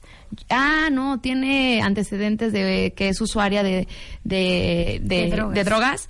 Ah, no, pues entonces ya, la verdad yo creo que su hija va a aparecer una semana después. Yo creo que se fue con el novio. No, pues es que no tiene novio. No, ¿por qué salió la así? Juzgándola. Y eso es lo que hemos visto como ser mujer, aún es una limitante aún más para acceder a la justicia. Claro. O ¿Y sea, en que- qué va ese asunto? Gracias a Dios la encontramos, por eso nos gusta contar esa historia, porque termina bien. Obviamente pu- impulsamos que se hicieran investigaciones, ya cuando nosotros tomamos el caso, la encontraron, estaba como secuestrada dentro de un departamento donde la tenían drogada. Y algo más grave todavía, cuando aparece se la llevan al hospital, al Choco. Y ella decía, estaba súper drogada, pero dentro de su, de que te- de sus momentos de luz, Lucidez. ajá, lucidez decía, hoy me violaron, entonces había un ministerio público. Le, le dijimos, oiga, ¿puede tomar la denuncia por violación? Y, y, el, y la persona dijo, y el ministerio público dijo, no. Dijo, no tengo ahorita nadie que haga el dictamen este pericial de ginecología. Y pues no, el sistema ya no me deja abrirlo. Lo tengo por lesiones y pues vemos. Si de la investigación de lesiones se desprende una violación, pues ahí lo hacemos. Pero evidentemente lo, lo- lo que le decíamos es las investigaciones de violación en específico tienen que ser inmediatas. O sea, hay Claro. muchísimos indicios que desaparecen después de 24 horas. Y no le hicieron, o sea, hasta nosotros estando ahí presionando, no le hicieron los dictámenes. claro, mira, cañón, ¿eh? aquí dice una cuentaviente que tiene un primo encarcelado injustamente desde hace ocho años por una redada a un bar de la colonia Puebla. Él vivía a la vuelta y era mesero. Su familia, como no tiene dinero, eh, pues no puede hacer mucho y no les dan solución a la sentencia. Ese sería un caso a lo mejor típico Sí. para ustedes. Entonces, ¿cómo, le- ¿cómo ayuda la Fundación Tojil a todos aquellos mexicanos que pudieran tener un problema penal y no tener los recursos para buscar un buen abogado? Sí, pues lo que hicimos para tener como rumbo precisamente y además ser como muy muy honestos y transparentes de cuándo la gente sabe que sí y cuándo no. Generamos 30 puntos que son como nuestros lineamientos. O sea, nosotros ya sabemos De dónde cómo hay tomar un caso. 30 puntos donde sabemos que hay problemas en el sistema de justicia penal.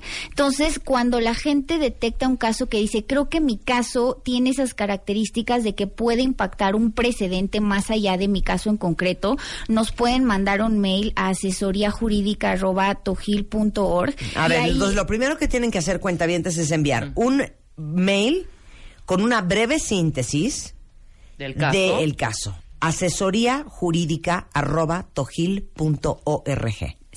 Ok.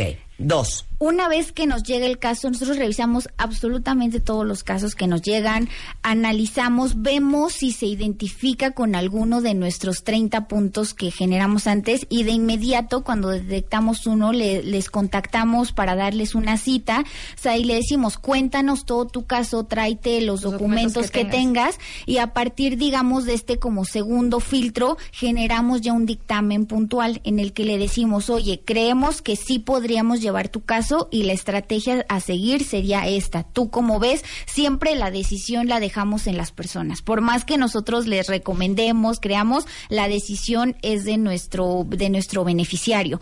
O si de plano el caso, en definitiva, no se adaptó a, a uno de estos criterios en el segun, en este segunda revisión minuciosa, de todas formas les damos un dictamen donde le decimos, oye, creemos que no, e- no aplica para uno de nuestros criterios, pero te recomendamos que toques A, B, C, puertas donde la gente puede ir y solucionar y solicitar servicios quizás gratuitos y les decimos, y si alguien te pide dinero para un servicio que es gratuito, no te atiende, vuelve con nosotros y vamos a seguir empujando que te atiendan. Estos son casos penales, eh, Adriana y Estefanía. solamente Nada penal. de que pensión alimenticia, que el niño, que, que alienación parental, nada civil ni No, familiar. solamente penal. penal. Sí, las cosas graves. Sí, penal y, y principalmente nos enfocamos ahorita de los casos que ya se llevan por el sistema acusatorio. No, yo creo que han oído mucho de este tema de los, Los juicios asuntos orales. de juicios orales, de las salas de audiencias.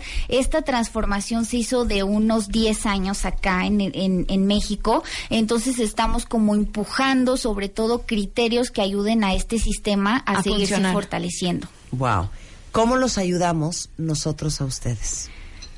Pues nosotros, o sea, la Fu- Fundación Tojil es nueva, como empezamos en febrero, y nosotros vivi- vivi- o bueno, más bien vivimos de donaciones. Ok. Entonces no hay un monto pequeño, o sea, mucha gente como que nos dice como, ay, no, es que yo nada más Qué puedo". pena darte 50 pesos. No, pero esos 50 pesos multiplicados por 50 personas hacen Claro. toda la diferencia de que podamos llevar el caso de alguien más. Claro. Entonces, sí. Y algo muy importante que también vimos nosotros creo que como buenas abogadas, lo primero que hicimos fue como nuestros trámites administrativos y hoy por hoy somos una donataria autorizada del SAT. Entonces es muy ¿Qué significa importante que quien nos quiera donar desde 10 pesos a la cantidad que quieran, pueden deducirlo de sus impuestos que pagan año con año. Entonces, al final de cuentas, es como una manera muy padre de ayudar porque al fin de cuentas no es algo que vas a vas a desprenderte de ello, sino que es una forma de no solo contribuir a tus impuestos, sino un porcentaje de lo que como ciudadanos todos contribuimos, pues lo puedan este, hacer de una manera directa a- con nosotros. Oigan, entonces ahorita les voy a poner en redes sociales, tanto en Facebook como en Twitter, eh, la cuenta de Vancomer a la cual pueden este, donar a la Fundación Tojil para ver a qué cuentaviente allá afuera podemos acabar ayudando de manera indirecta y sería una cosa increíble eh, para que le echen un ojo. Ahí voy a poner la cuenta, la clave, etcétera, etcétera. La información para que ustedes manden su caso es asesoría jurídica arroba tojil.org. Este, cualquiera de ustedes que tenga broncas severas y necesiten su ayuda. Aquí otro cuentaviente, por ejemplo, eh, dice, eh, en la caseta de Chalco, eh, según son federales, los detienen para revisión y por cualquier anomalía, según ellos, piden arriba de 10 mil pesos. Sí. Y si no, los dan, este, los amenazan con quitarles el coche con palabras altisonantes y si se resisten, los amenazan con matar. Esto nos pasó y tuvimos nosotros que dar 7 mil pesos, esto en la caseta de Chalco. Yo le preguntaré a esa persona si presentó una denuncia. Seguro no. Sí, seguro Bueno, que no. nos contacte y nosotros le ayudamos a presentar una denuncia. Y eso es muy bueno, porque saben algo que hemos platicado Adri y yo, cuando, a todos nos da miedo, a todos nos da miedo ir y denunciar un acto así. Y más de una y autoridad. más de una autoridad. Pero ¿saben qué es lo que estamos convencidas? Que este país va a cambiar cuando seamos Nosotros uno. cambiemos. Cuando Sí. seamos uno, cinco, diez, o sea, cuando hay una denuncia que ya fuimos 100 personas que acabamos de pasar por el mismo retén y nos siguen cobrando y nos siguen extorsionando y alguien tiene el valor de sacar una foto, de tomar un video, ese día las Va a cosas van a empezar a dejar de Por supuesto. Miren, el lunes, ¿con qué speech amanecí yo? Más bien el martes, porque el lunes no tuvimos programa. Justamente con eso. La gran ilusión de tener a un nuevo presidente el próximo 1 de diciembre, Andrés Manuel López Obrador, es la gran ilusión y la necesidad desesperada de todos de sentir que va a haber un cambio. ¿Y qué decíamos el martes? Que el presidente no puede cambiar todo. Nosotros tenemos que también cambiar como ciudadanos. Correcto. Y creo que lo que acaban de decir ustedes es un muy buen ejemplo del tipo de cambio que tenemos que tener de manera interna estructural de cómo nosotros nos aproximamos a las injusticias y a la impunidad en este país. Pero si seguimos siendo laxos, decidiosos, pues ¿para qué voy si no va a pasar nada? Cómplices de la corrupción. Somos cómplices de la corrupción y ¿saben qué? Va a terminar no pasando absolutamente nada.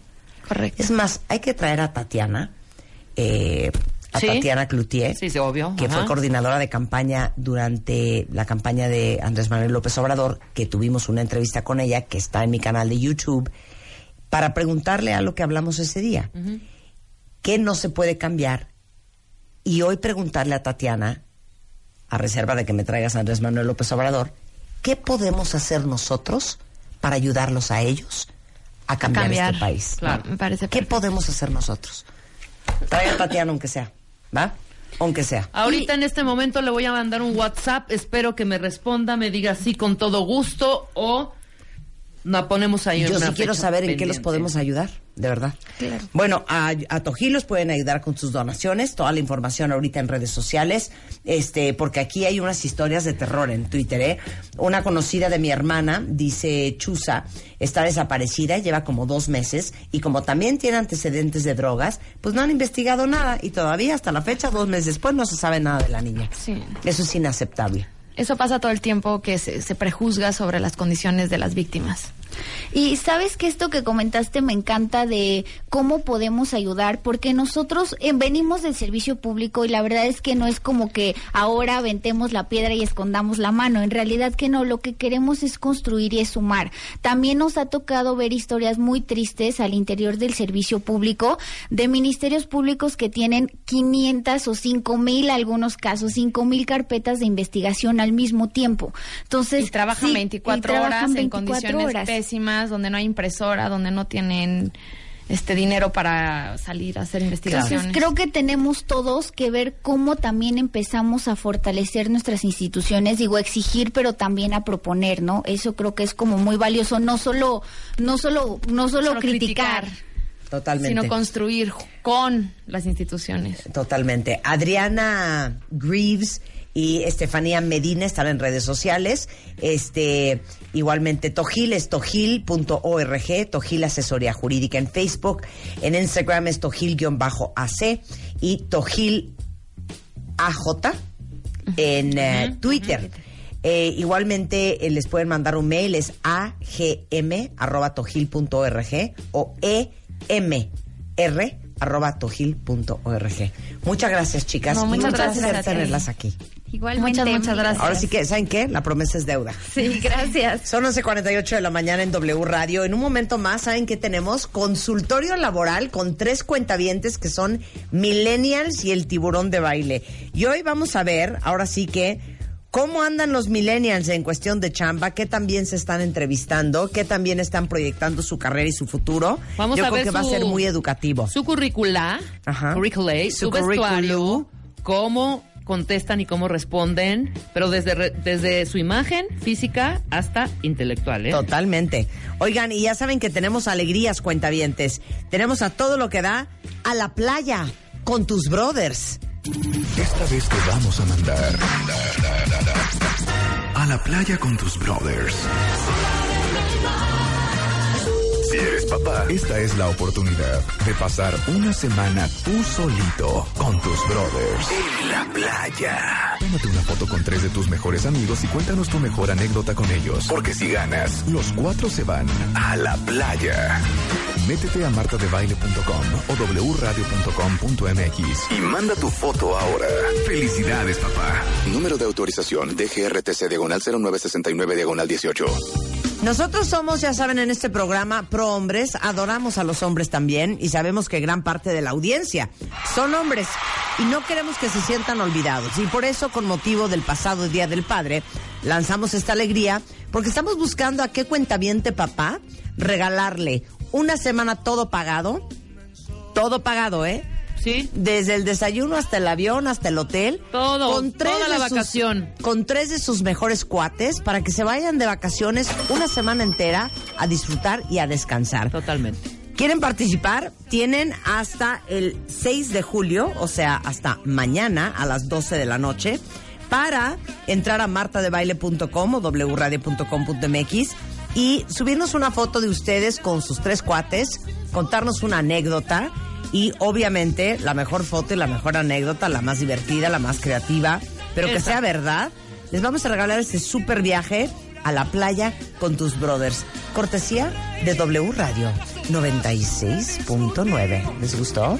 Mucho. Regresando del corte consultorio laboral con el tiburón de baile. Al volver,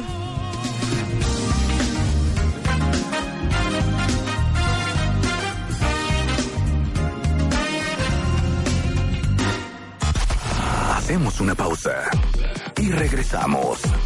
Marta de baile en W. Al aire. En vivo. Escuchas a Marta de baile por W Radio 96.9 FM y 900 AM.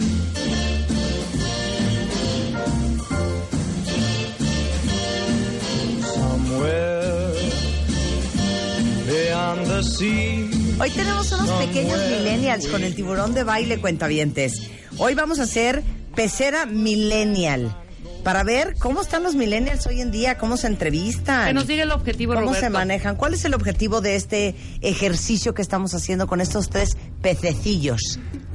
Los objetivos son dos. A ver. Uno. Qué miedo. Esto no solamente va dirigido a los millennials y a los presentes que les agradezco su valentía, sino también a la gente que es más, vamos a llamarle senior. Un poco mayor. Un poco mayor. Un poco mayor y un poco de la vieja guardia. Ok. Que era como más militar, ¿no? Ok. Militar no en el sentido de soldado, sino en el sentido de que hay rangos y se respetaban y tenías que reportarle a tu jefe y el- tu jefe a su jefe y así demás. ¿no? Claro. Los millennials ya han cambiado mucho. Hay por lo tanto una brecha generacional que todo el tiempo me están llamando para conferencias de cómo alinear a los millennials con la vieja guardia. Ok. La segunda es, vamos a ver cuáles son sus intereses y si están alineados con los de la empresa. Ok. Ok, porque los millennials vienen a revolucionar, pero también tienen que poner de su parte. Claro. ¿Estás de acuerdo? O sea, tienen que cooperar. tienen que cooperar. Entonces pongan mucha atención todos los millennials escuchando este programa, que vamos a tratar de entender qué pueden hacer, qué pueden hacer mejor. Está con nosotros Sandra, tiene 25 años, es contadora fiscalista, actualmente tiene chamba, está recién contratada, aunque ta- tardó un año en conseguir ese trabajo, salió de su último trabajo por conflictos con sus superiores.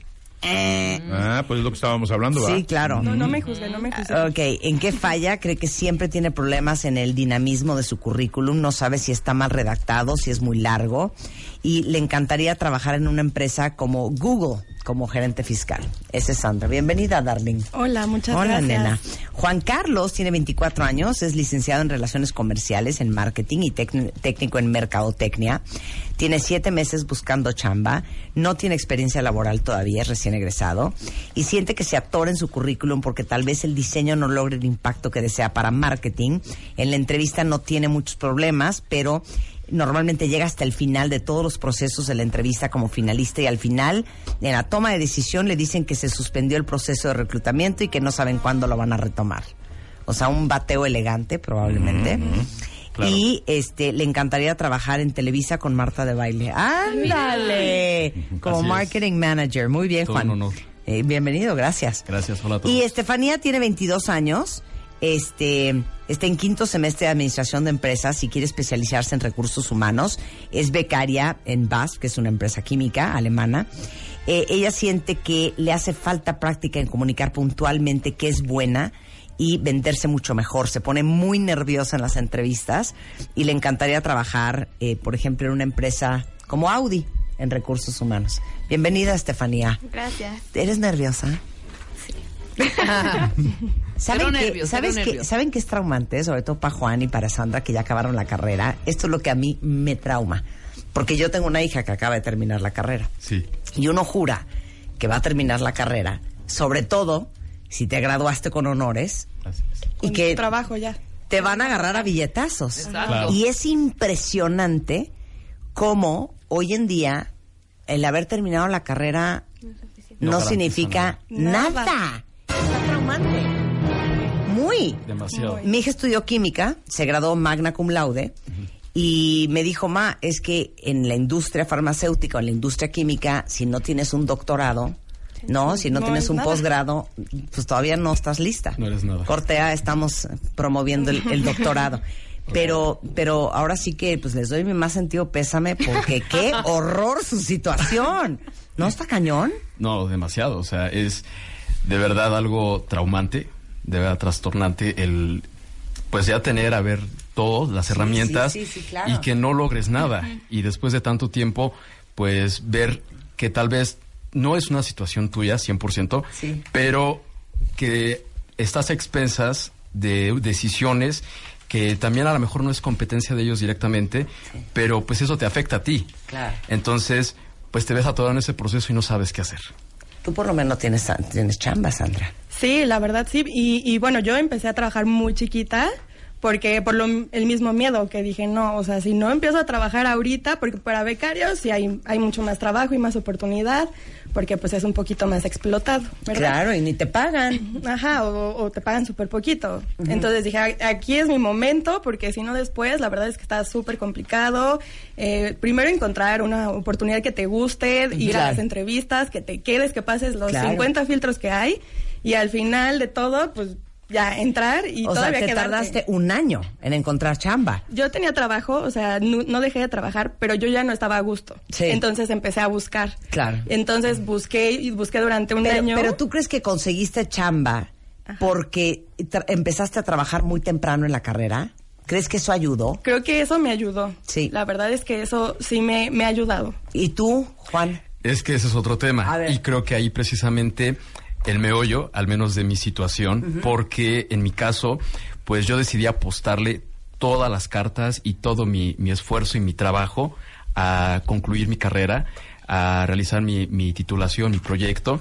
Y bueno, pues lo logré. Y esa- ese fue mi objetivo.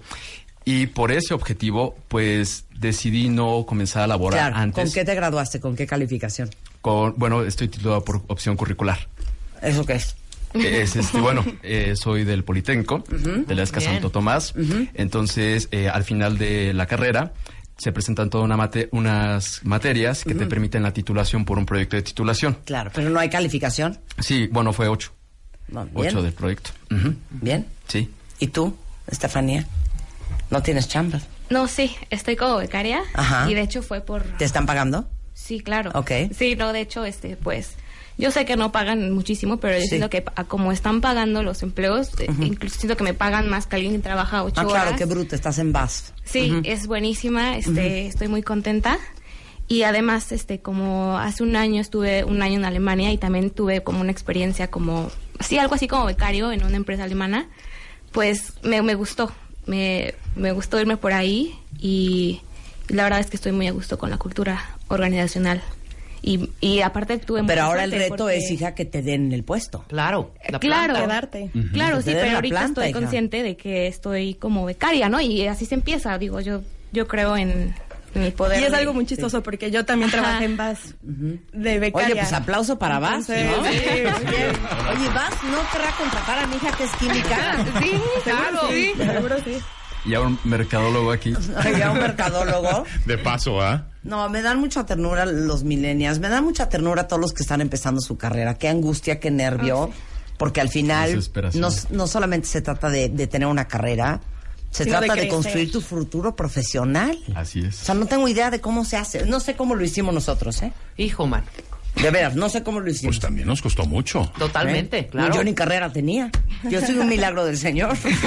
No, tienes talento, tienes talento. Fíjate, un com- común denominador de los tres. Pagan muy poco. Te están pagando, claro que me están pagando. Regresamos a lo que dijimos en los programas anteriores. El dinero secundario da exactamente Sí, claro. igual. Eso lo tienen claro, ¿no? Sí, seguro. O sea, pagan poco, pero te pueden dar mucho. Claro. Porque si es una empresa que te está dando experiencia, te está pagando en es. especie. Claro. Que tú después lo vas a hacer efectivo, digamos, Claro. efectivo dinero, eventualmente. Tampoco se trata de que te paguen Sí, no, 10 no, no. pesos o 20 Sí, pesos. porque van a lo llegar justo, a la ¿no? Lo justo. chamba y vas a decir, fui becaria de VAS. Exacto. Y eso ya es pa- gran Currículum. currículum, ¿no? No te van a decir, ¿y te pagaron? Bueno, me pagaron muy poco. Ah, te pagaron muy poco, no, entonces no te queremos. Pues no, eso no Claro, es eso no lo vas a decir, me Eso queda no es clarísimo. así, claro. Yo amo a los millennials. Ok, los amo. Y nosotros te amamos. Muy bien. No, de veras que sí los amo. ¿Por qué? Porque traen ideas frescas, porque vienen empujando algo que me parece muy importante, que es productividad. Y los millennials tienen que saber integrarse, pero eso de horas nalgas, válgase. Claro, claro, claro, claro. O sea, eso lo vienen presionando para que haya productividad. Porque la vieja guardia era 11, 12, 1, 2 de la mañana y te quiero aquí a las 7 de la mañana. No, también se pasan. Sí. Pero aquí hay un comentario muy importante.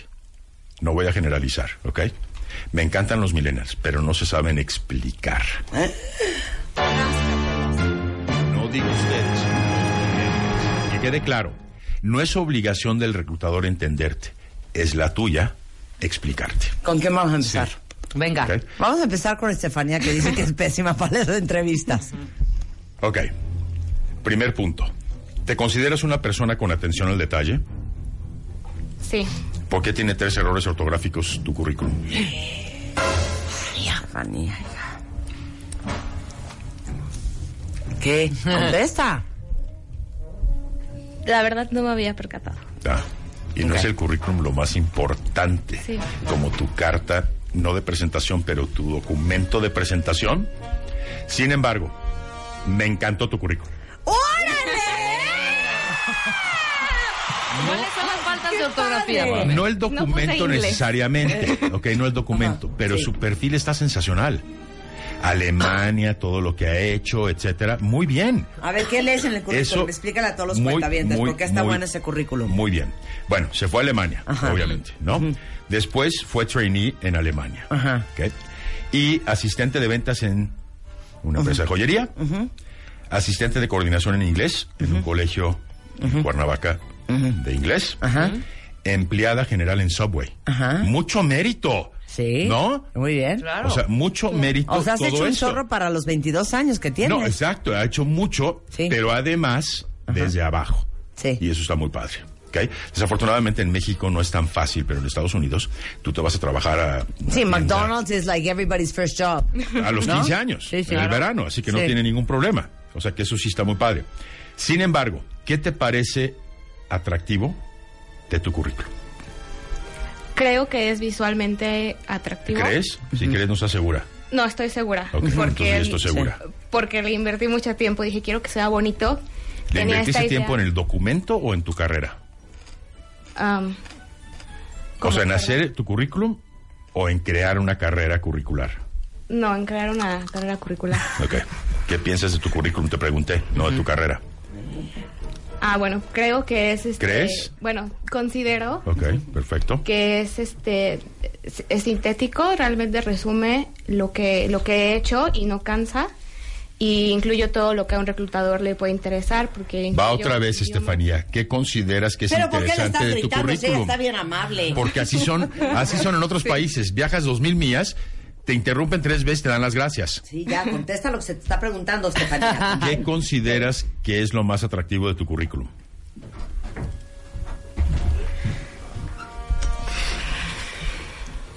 de mi currículum o de mi perfil. Ah, que la chingada. Es que, perdón. Déjala. Déjenla también, no la ponga nerviosa. Entre los dos. De tu currículum, el documento. ¿Qué consideras que es lo más atractivo de tu currículum? La, la presentación, la, o sea, cómo se ve. Ah, ah, te cae la presentación. A ver, ¿puedo Cuando se, cuando, se te ve la mitad de la cara. No sé si es positivo o negativo, pero arriba tiene una pleca enorme con una foto. No sé si es la cúpula de la Basílica de San Pedro. ¿Es correcto? Y dice Estefania Peralta López en, en como una letra de 28 puntos. Exacto, que ocupa una octava parte de la página. Sí. Ok. Sí. ¿Cuál es la parte más importante de un currículum, Marta? El, dentro del contenido. Ok. ¿Qué es, lo ¿Qué- más, ¿Qué es lo más importante que quieres? ver? ¿Cuáles han sido tus logros? Ok, ¿y tiene logros? Ni uno. Ni uno solo. Pues porque la habíamos felicitado.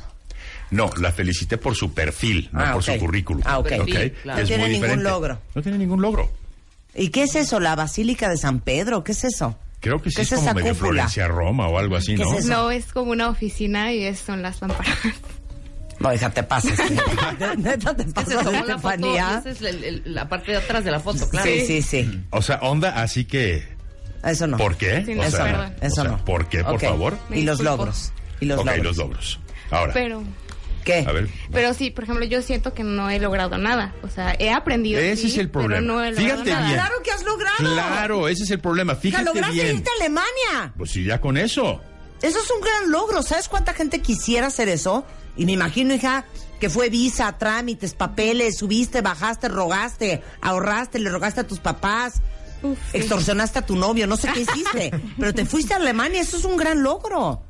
¿No? Mira, Claro. aquí hay algo bien importante. Yo pensaría, aunque no es, digamos, un logro profesional. Sí, va en se, cuarto semestre, pero yo no diría, espero más, pero- Esta chavita donde pone el ojo pone la bala. O sea, esta chavita lo que se propone lo logra. Pues muy bien, claro. Eso es lo que yo Sí. pensaría. Es una chavita con empuje, Exacto. ¿no? Con drive, eh, self-motivated. Muy bien. ¿Onta eso? Bueno, no sabría cómo redactarlo o cómo ponerlo. Bueno, entonces, a ver, pregunta. ¿Cuál consideras que ha sido tu mayor logro? No irte a Alemania, porque eso ya lo dijo y no Marta. digas y que no es ligarte eso, a ¿eh? Jorge que era el cuero de prepa. No, eso no es un logro. Considero que mi mayor logro ha sido este yo misma gestionar mi propio conocimiento, o sea, porque siempre me ha gustado aprender idiomas y yo desde, desde chica me puse las pilas y lo he ido logrando, ¿no? Y, y también creo, bueno, me, considero que me conozco, sé para lo que soy buena. Ok, eso no, no dijiste nada. No dijiste nada, eso es un- no es un logro. ¿Cuál ver, es tu gran logro? Un logro es cualquier mejora en un indicador. Tú vas a tu trabajo, te asignan responsabilidades, identificas áreas de mejora. Dice, a mí me vale, yo vengo a cobrar y vengo en mi horario. y no haces nada, no hay logros. Ok. Que quede claro que los logros son proporcionales a los años de experiencia, a la edad. Si yo leo en tu currículum que tú entraste a una compañía a reestructurar todas las áreas para mejorar rentabilidad y liquidez, no te lo voy a creer, obviamente. Pero no te demerites en ese sentido. Ok, ahí te va, fíjate bien.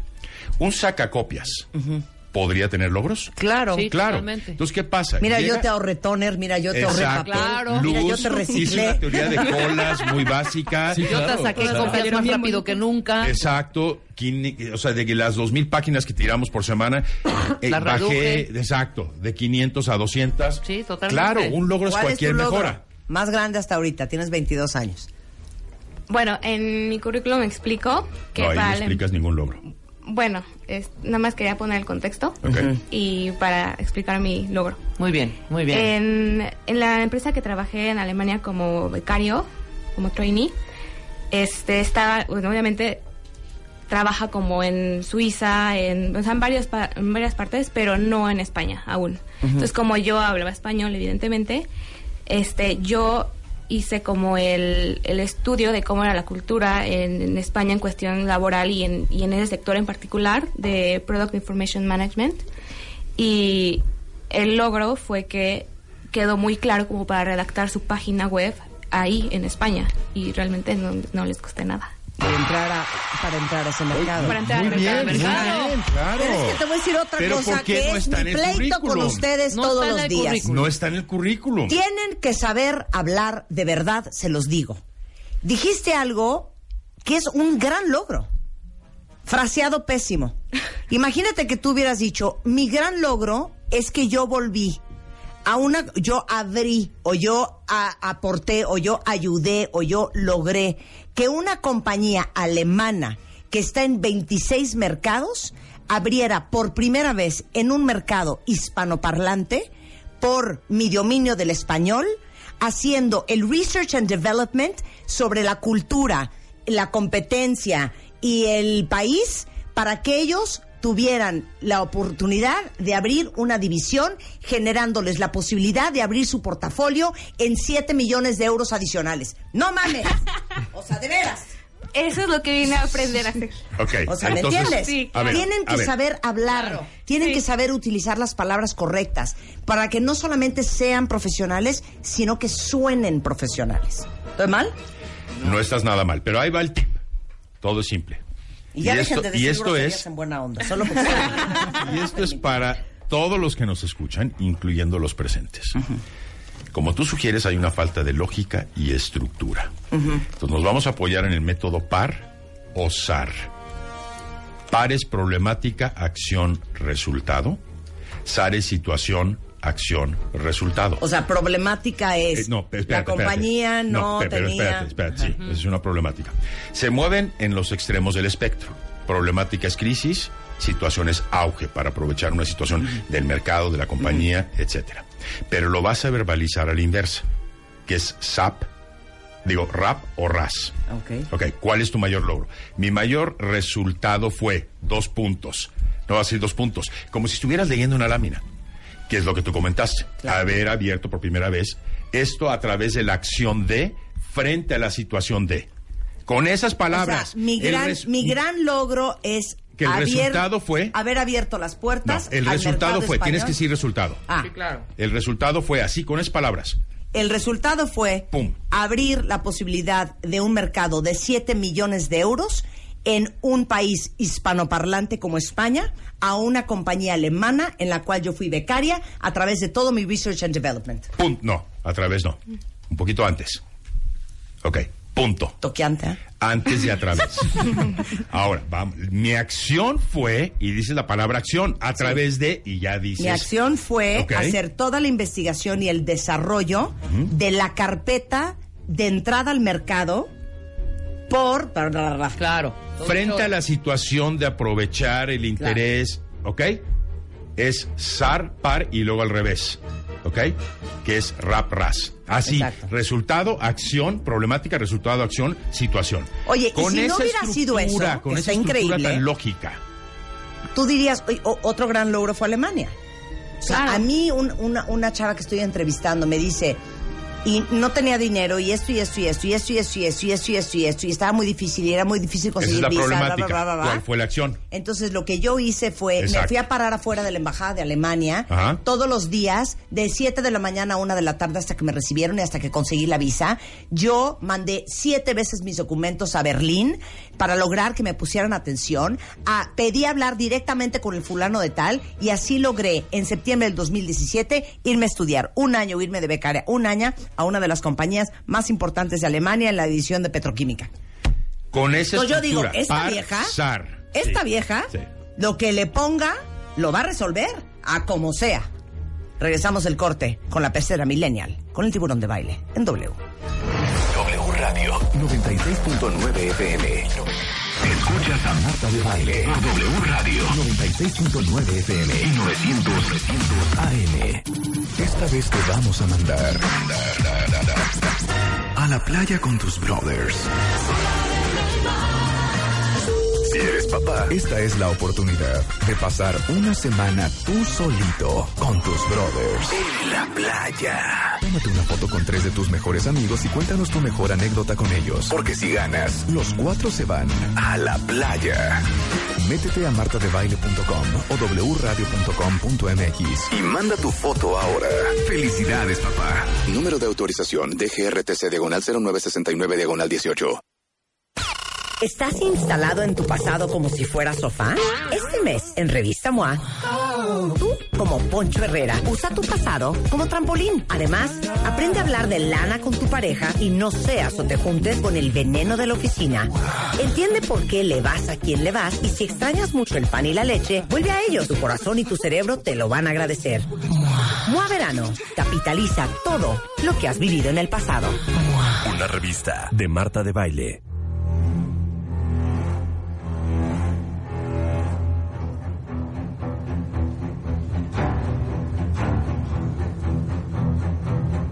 Estamos en un programa totalmente educativo, porque todos los millennials que escuchan este programa están escuchando a tres cuentavientes millennials, Juan Carlos, Estefanía y Sandra, eh, 25, 24, 22 años, y estamos en consultorio laboral con el tiburón de baile y enseñándoles a ellos, y me imagino que también estarán aprendiendo ustedes, todo lo que podrían hacer mejor los millennials. Ya escucharon a Estefanía y todos los consejos que le dimos.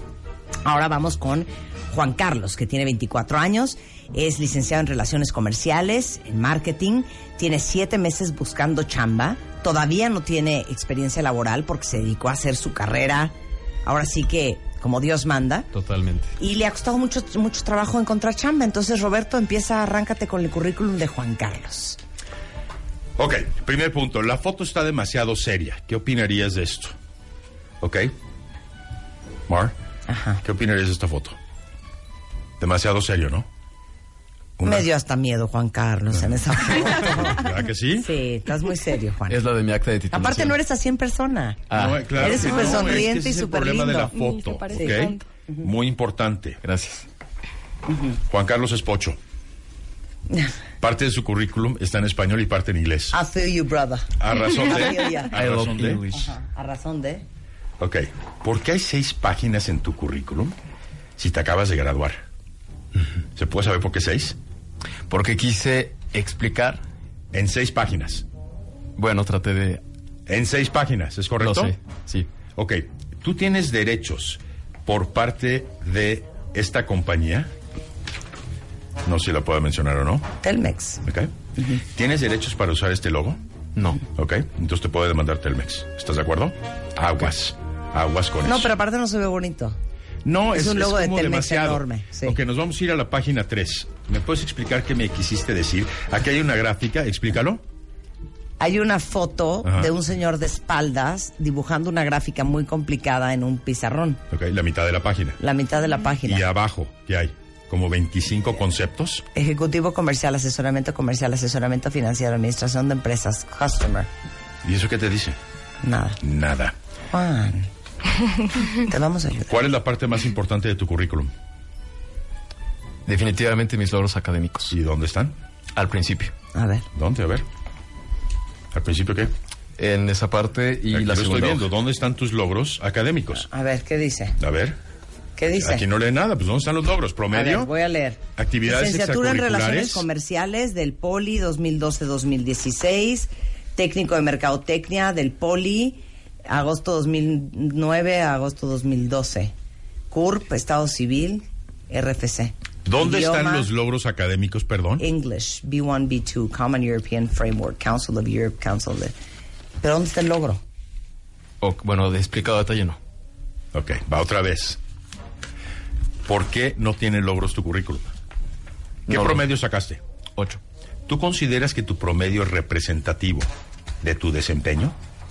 Sí. Sí, ok. Entonces, si yo te dejo una tarea y te pido un objetivo, del 100% tú llegas a 80, ¿es correcto? No. ¿8 sobre 10? No. Eso es lo que acabas de sugerir ahorita. Bueno, en ese caso, pues... ¿Es representativo o no tu promedio? No, es objetivo. A ver, Sandy, ¿es representativo o no tu promedio? Pues yo creo que sí.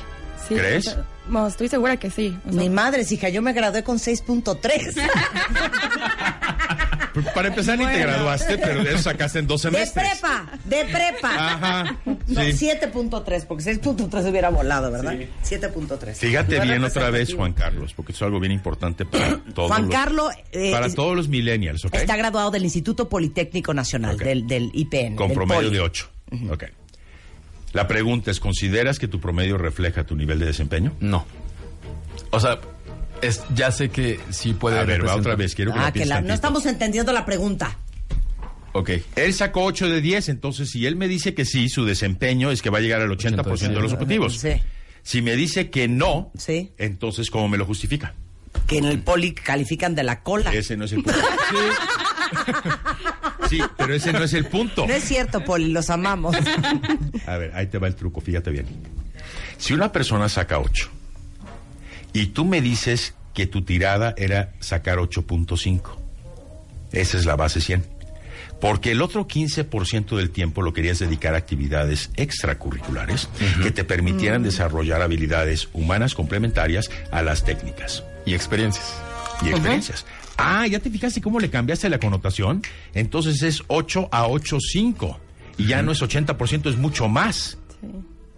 Ese es el truco. ¿Ok?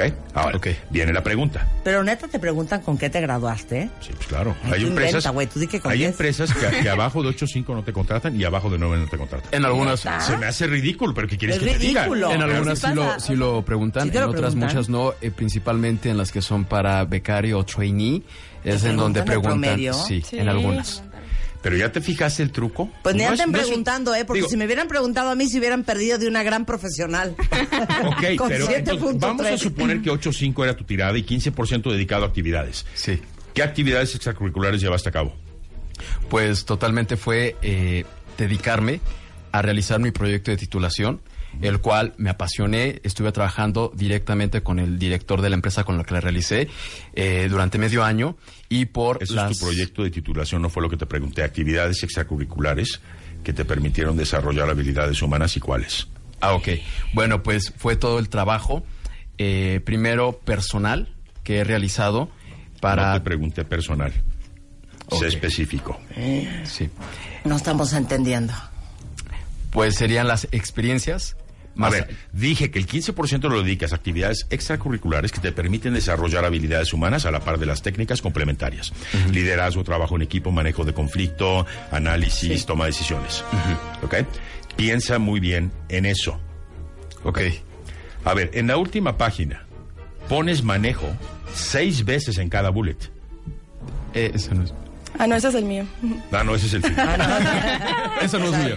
Ahorita te va a va, regañar, ahorita te va a Sandra. tocar entonces a ti. Sí. ¿Ya viste? No, pero el punto es que si Juan Carlos se dedicó a hacer su carrera cuatro años, son cuatro años, Sí. ¿qué puede decir que logró extracurricular? Actividades extracurriculares. ¿Qué más Por ejemplo, aparte de estudiar la invitar carrera? a cinco ponentes especialistas en, en ¿Qué marketing hiciste? A ver. y lograr negociar con ellos que Sí. no cobraran y que de alguna Sí. manera A ver, fueran ¿qué- pro qué- qué bono. ¿Me explico? O sea, es eso. Sí. A ver. Ah, bueno, pues entonces sería que mediante mi servicio social, mi pretensión siempre fue generar una experiencia curricular. Entonces, por eso es que, eh, bueno, estuve hace un año en la compañía de teléfonos, Ajá. en donde realicé todas las actividades de un ejecutivo comercial de la coordinación Y pues realicé auditorías, reportes, de métricas. ¿Y qué se logró con eso? Pues aplicar y generar la experiencia, no solo teórica, sino aplicada en la vida real de una empresa. Pero ¿qué lograste para Telmex? Fue Telmex, ¿no? Sí. ¿Qué lograste para ellos gracias a lo que hiciste? ¿Qué mejora? ¿Cuál fue la mejora? Ok, bueno, pues, bueno, cumplir, a- apoyar y generar todas aquellas informaciones y reportes que se me pidieron. Y para mí, lo más importante fue que generé la experiencia y la aplicación de los conocimientos para realizar. ¿Cuál fue el resultado? O sea, ¿qué ganó Telmex con lo que Exacto. hiciste? ¿Cuál fue el beneficio? Pues fue ellos realizar su chamba, en parte. No, resultado. Tuvieron más información y por ende eh, cambiaron la forma en que decidían o cambiaron el user experience o subieron el... Son cosas que tienes, ven algo. O sea, yo quiero pensar, porque te estoy viendo, que tú has hecho muchas cosas aparte de solo estudiar esos cuatro años. Lo importante es que no importa si eres millennial o, o de la generación que seas, tú tienes que tener ese pitch de venta de lo que has logrado. Te lo tienes que saber como el Padre Nuestro. Sí. ¿no? Y eso no lo tienes armado todavía. Entonces, si llevas siete meses buscando chamba y en las entrevistas te va según tu bien, pero a la mera hora no te ofrecen el puesto, yo creo que esa es una gran área de oportunidad. Necesitas tener tu sales pitch mucho mejor armado. No. Mucho mejor y obviamente con logros. Claro. Sin embargo, cero errores ortográficos. Felicidades. Eso sí me gustó ¿Quién mucho. necesita un marquetero que quiera empezar? Ahorita les voy a pasar el, el- el Twitter de Juan. Ok. Sandy, Sí. felicidades porque a tus 24 años tienes mucha experiencia. Ya cumplí 25, pero gracias. Felicidades, pero qué gusto me da, ¿eh? Sí. Qué bárbaro. Ok. Quiero, Marta, que leas los objetivos de su currículum. Progresar con mi carrera profesional aprovechando las bases obtenidas académicamente, así como la experiencia laboral que he obtenido para seguir adquiriendo conocimientos técnicos y profesionales, además de obtener mayor experiencia en la rama financiera y contable en un entorno tanto nacional como internacional para poder incursionar e innovar en el entorno globalizado actual. Yo, yo, yo, yo, yo, yo quiero progresar, yo quiero obtener. ¿Y qué ofrecen esos objetivos, perdón? Yo, yo, yo, yo, yo. Aplicar mi experiencia. No, pero todo es para ti. Pero espérate, No, sí. aplicar mi experiencia que he obtenido para seguir adquiriendo conocimientos yo. Todo es para ti. Estás para ofrecer, no para pedir. ¿De cuándo es este currículum, perdón? Es de... Tendrá tres meses más o menos. Ah, y hace tres meses, ¿era México DF o Ciudad de México? Ciudad de México. Ah, ¿y por qué lee México DF aquí, perdón? Um, sí, Ah, ¿me Ahí. interesa tu estado civil? No. ¿Para qué lo pones? Espero que no. pues es que muchas personas sí te lo preguntan. Que te lo pregunten es otra cosa. A ver, aguas. No pongas cosas en tu currículum que sean conducentes a que te eliminen o te, dis- te discriminen del proceso. Ok. Eso lo platicas en una entrevista. Ok, bien importante. Estás estudiando una maestría a tus 24 años. Sí. ¿Por? Porque ¿A tus 24 años y ni siquiera tienes experiencia? pues tengo experiencia, tengo algo de experiencia Sí, y con esa experiencia quiero seguir aprendiendo porque como lo estábamos platicando, a veces solamente con tener tu cédula profesional no es suficiente. ¿Y a ti qué más te da que esté estudiando una maestría? No me, no me da, le pregunté por qué. No, no dije. Claro. Le pregunté por qué. Ok, sacaste 9.8. Pero de perdón, 10. paréntesis, ahí pudiste haber contestado una matadora. Sí, ahí es. O sea, ¿por qué A estás tus estudiando una 24 maestría? a años, tus una 24 maestría años? es- Porque ¡Wow! yo soy una persona imparable, porque yo quiero ser la mejor profesional que puedo ser, porque para mí aprender es un camino Primordial. que nunca se te- termina. O sea, Y un con, choro eso, y supervendedor. con eso te puedo ofrecer. Recuerda que estás para ofrecer, no para Claro, porque pedir. si tú me contratas en esta compañía, yo quiero poderte ofrecer las más recientes prácticas Claro. de contabilidad Y luego ser fiscal específica. y que la empresa en la que yo trabaje esté al día con los estándares internacionales, mundiales, universales del mundo internacional en materia fiscal. Bien, muy bien. Déjame No. grabarlo. 90% de inglés. ¿Cómo se dice chicharrón en inglés? Mm, no hay palabra para chicharrón. Claro que lo hay. Sí, sí hay. Sí. No es como pork algo. Es pork algo, pero es por qué. Pork, no sé. ¿Tú sabes? Es que vas a regañar, seguro. Yo diría pork skin. No, se llama pork rind. Ah. R-I-N-D. Aguas con los porcentajes. Yo sugiero que en inglés o idiomas pongan manejo de 1 a 60, dominio de 61 a 100. Ok. 9.8 de promedio. Sí. Ok, ¿Cuál es la diferencia entre el flujo de caja operativo bruto y el EBITDA? Bueno, la verdad es que eso es parte de tesorería y yo estoy más enfocada a fiscal. Aquí Entonces, pusiste determinar el EBITDA de negocio. Ah, el BASF. EBIT, sí. Ok, ¿cuál es la diferencia entre el EBITDA y el flujo de caja operativo bruto? El EBITDA es tu utilidad Ajá. que tienes en algún tiempo. Eh, el tema del flujo de efectivo, pues la verdad es que yo nunca, nunca he visto parte de, de flujo de efectivo, Esto, a ver. más que en la escuela. ¿y qué, qué carrera estudiaste, perdón? Contabilidad. Ah, y no Bueno, sí, sabes sí, la sí. diferencia entre un EBITDA y el bueno, flujo lo, de caja. lo que contestaría sería, bueno, la parte del flujo de efectivo nunca he tenido la experiencia, sin embargo, déjame Yo no dije revisarlo. experiencia. Y no espero que la tengas. Bueno, no recuerdo. Ah, bueno, es otra cosa. No recuerdo, pero te lo hago llegar. Exacto, esa parte muy bien, ¿ok? Exacto. No lo recuerdo en esos momentos, pero mañana te lo hago llegar. Claro. Eso es importantísimo. Nunca digas, no, no, No. sé, no tengo idea. Sí, claro. Pero aguas, porque pusiste aquí planeación del EBITDA y eres contadora. Aguas Sí. con lo que pones en tu currículum, porque el reclutador te va a ser responsable de Te que si no tienes solo. experiencia, por lo menos, por lo menos, lo conozcas. Oye, pero ¿sabes qué? Los tres hoy en el programa, ¿verdad? Claro. Sí, por supuesto. Todo tu currículum, con toda la experiencia que tienes, vienen funciones y responsabilidades. Es correcto, no hay ningún logro. No hay ningún logro otra vez. Es 100%, Pero ¿por Ahorita que lo estábamos platicando, pero si llevamos no lo 13 puse. años aquí hablando de logros, ¿por qué ustedes les entra por uno y les sale por el otro?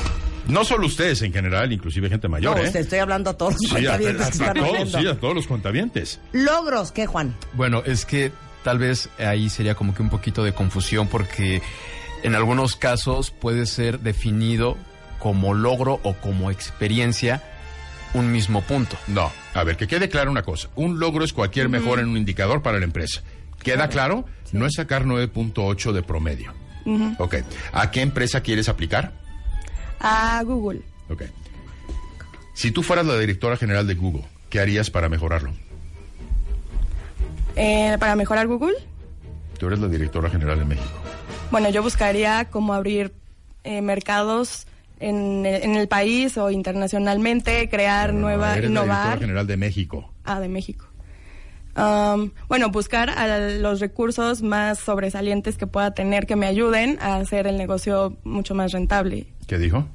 Nada. ¿Cómo? El cómo es importantísimo. ¿Cómo?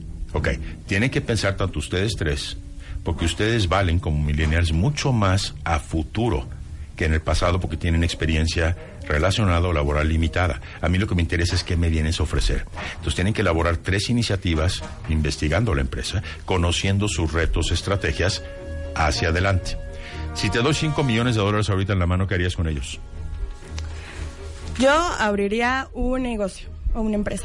Ah, y quieres trabajar aquí. ¿Te cae? Mm, sí, Ah, ah. ¿Qué sugiere eso? Que, Que vienes no a quiero- capitalizarte para ser emprendedora dentro de cuatro años. Aguas con lo que respondes. Si pero si respondiera me voy de vacaciones y renuncio, también se oye mal. ¿No? Obviamente, por supuesto que mal. Ya te pasas. Sí, no, bueno, bueno. Ahora sí que te volaste la barda. Te amo. Pregunta bien importante. ¿eh? A ver. ¿Prefieres un día en la cárcel con celular Ajá. o un día libre sin celular? Un día libre sin celular. Juan Carlos. Igual.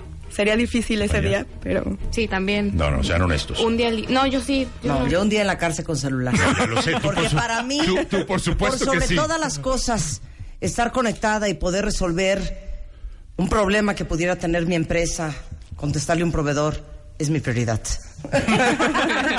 Sí, sobre todo, ¿eh? Sobre todo. ¿Por qué hago esa pregunta? Porque los millennials están demasiado enganchados en la tecnología, ¿ok? Y tienen que establecer relaciones interpersonales para poder progresar profesionalmente. Ok, bueno, este es mi regalo. A los tres les vamos a rearmar su currículum. Eh, ¿Ok? sí. Ok, va a ser asesoría de currículum y entrevista. Sí, claro. Y, y de entrevista los tres juntos para Y que la próxima vez que vayan venir, a ¿te buscar chamba, exacto, y luego Y van luego a vienen. A ver cómo lo hicieron. Me da mucha alegría que todos ustedes allá afuera estén trastornados con la pecera millennial. Vamos a volverla a hacer, ¿no? Regresa el antes y el después. Exacto. Sí, sí, sí, pero vamos a hacer otra pecera millennial con más cuentavientes. Ah, Mándenos un mail a radio arroba martadebaile.com. Con mucho gusto, invitamos a tres más para hacer otra ronda de pecera. Está padrísimo. Mientras que Estefanía, Juan y Sandra les rehacemos su currículum, los preparamos para entrevistarse Perfecto. y los traemos de regreso. Ok, buenísimo. Muy bien. Si Por alguien supuesto. anda buscando una fiscalista, un mercadólogo o una Aquí. administradora especialista en petroquímicos, ¿no? en recursos humanos. Bueno, ahí está la información en redes sociales para que los contacten. Eh, y si les urge el tiburón de baile en sus vidas, lo encuentran en arroba Roberto de Baile en Twitter, robertodebaile.net en web y en el mail informes arroba robertodebaile.net y el teléfono es 52 52 94 17 77. 52 94 17 77. Sí lo necesitan, ¿eh? Sí, lo necesitan. Neta cuenta Traen mucho sí lo potencial los millennials, pero tienen que aprender a venderse. Claro. Y si Totalmente. se venden, bueno, van para arriba. Yo quisiera Claro. dar un curso de hablar. Sí, sí. Yo también quisiera darlo contigo. Hay que dar un curso de hablar. Bueno, está ¿no? bien. Ya Comuni- tienes a los no, primeros tres es, es juro. comunicación efectiva, verbal y escrita. Eso Sí. es lo que es. Hay que ¿No? dar un curso de Hay que hablar. dar un curso. Gracias, chicos. Son un amor. No, un aplauso, aplauso, valientes. Muy bien, increíble nuestros millennials. para arriba.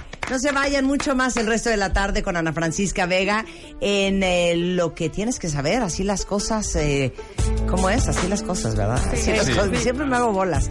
Y eh, mucho más el resto de la tarde en W Radio. Pásenla bien, nos vemos mañana en punto de las 10 de la mañana. Adiós.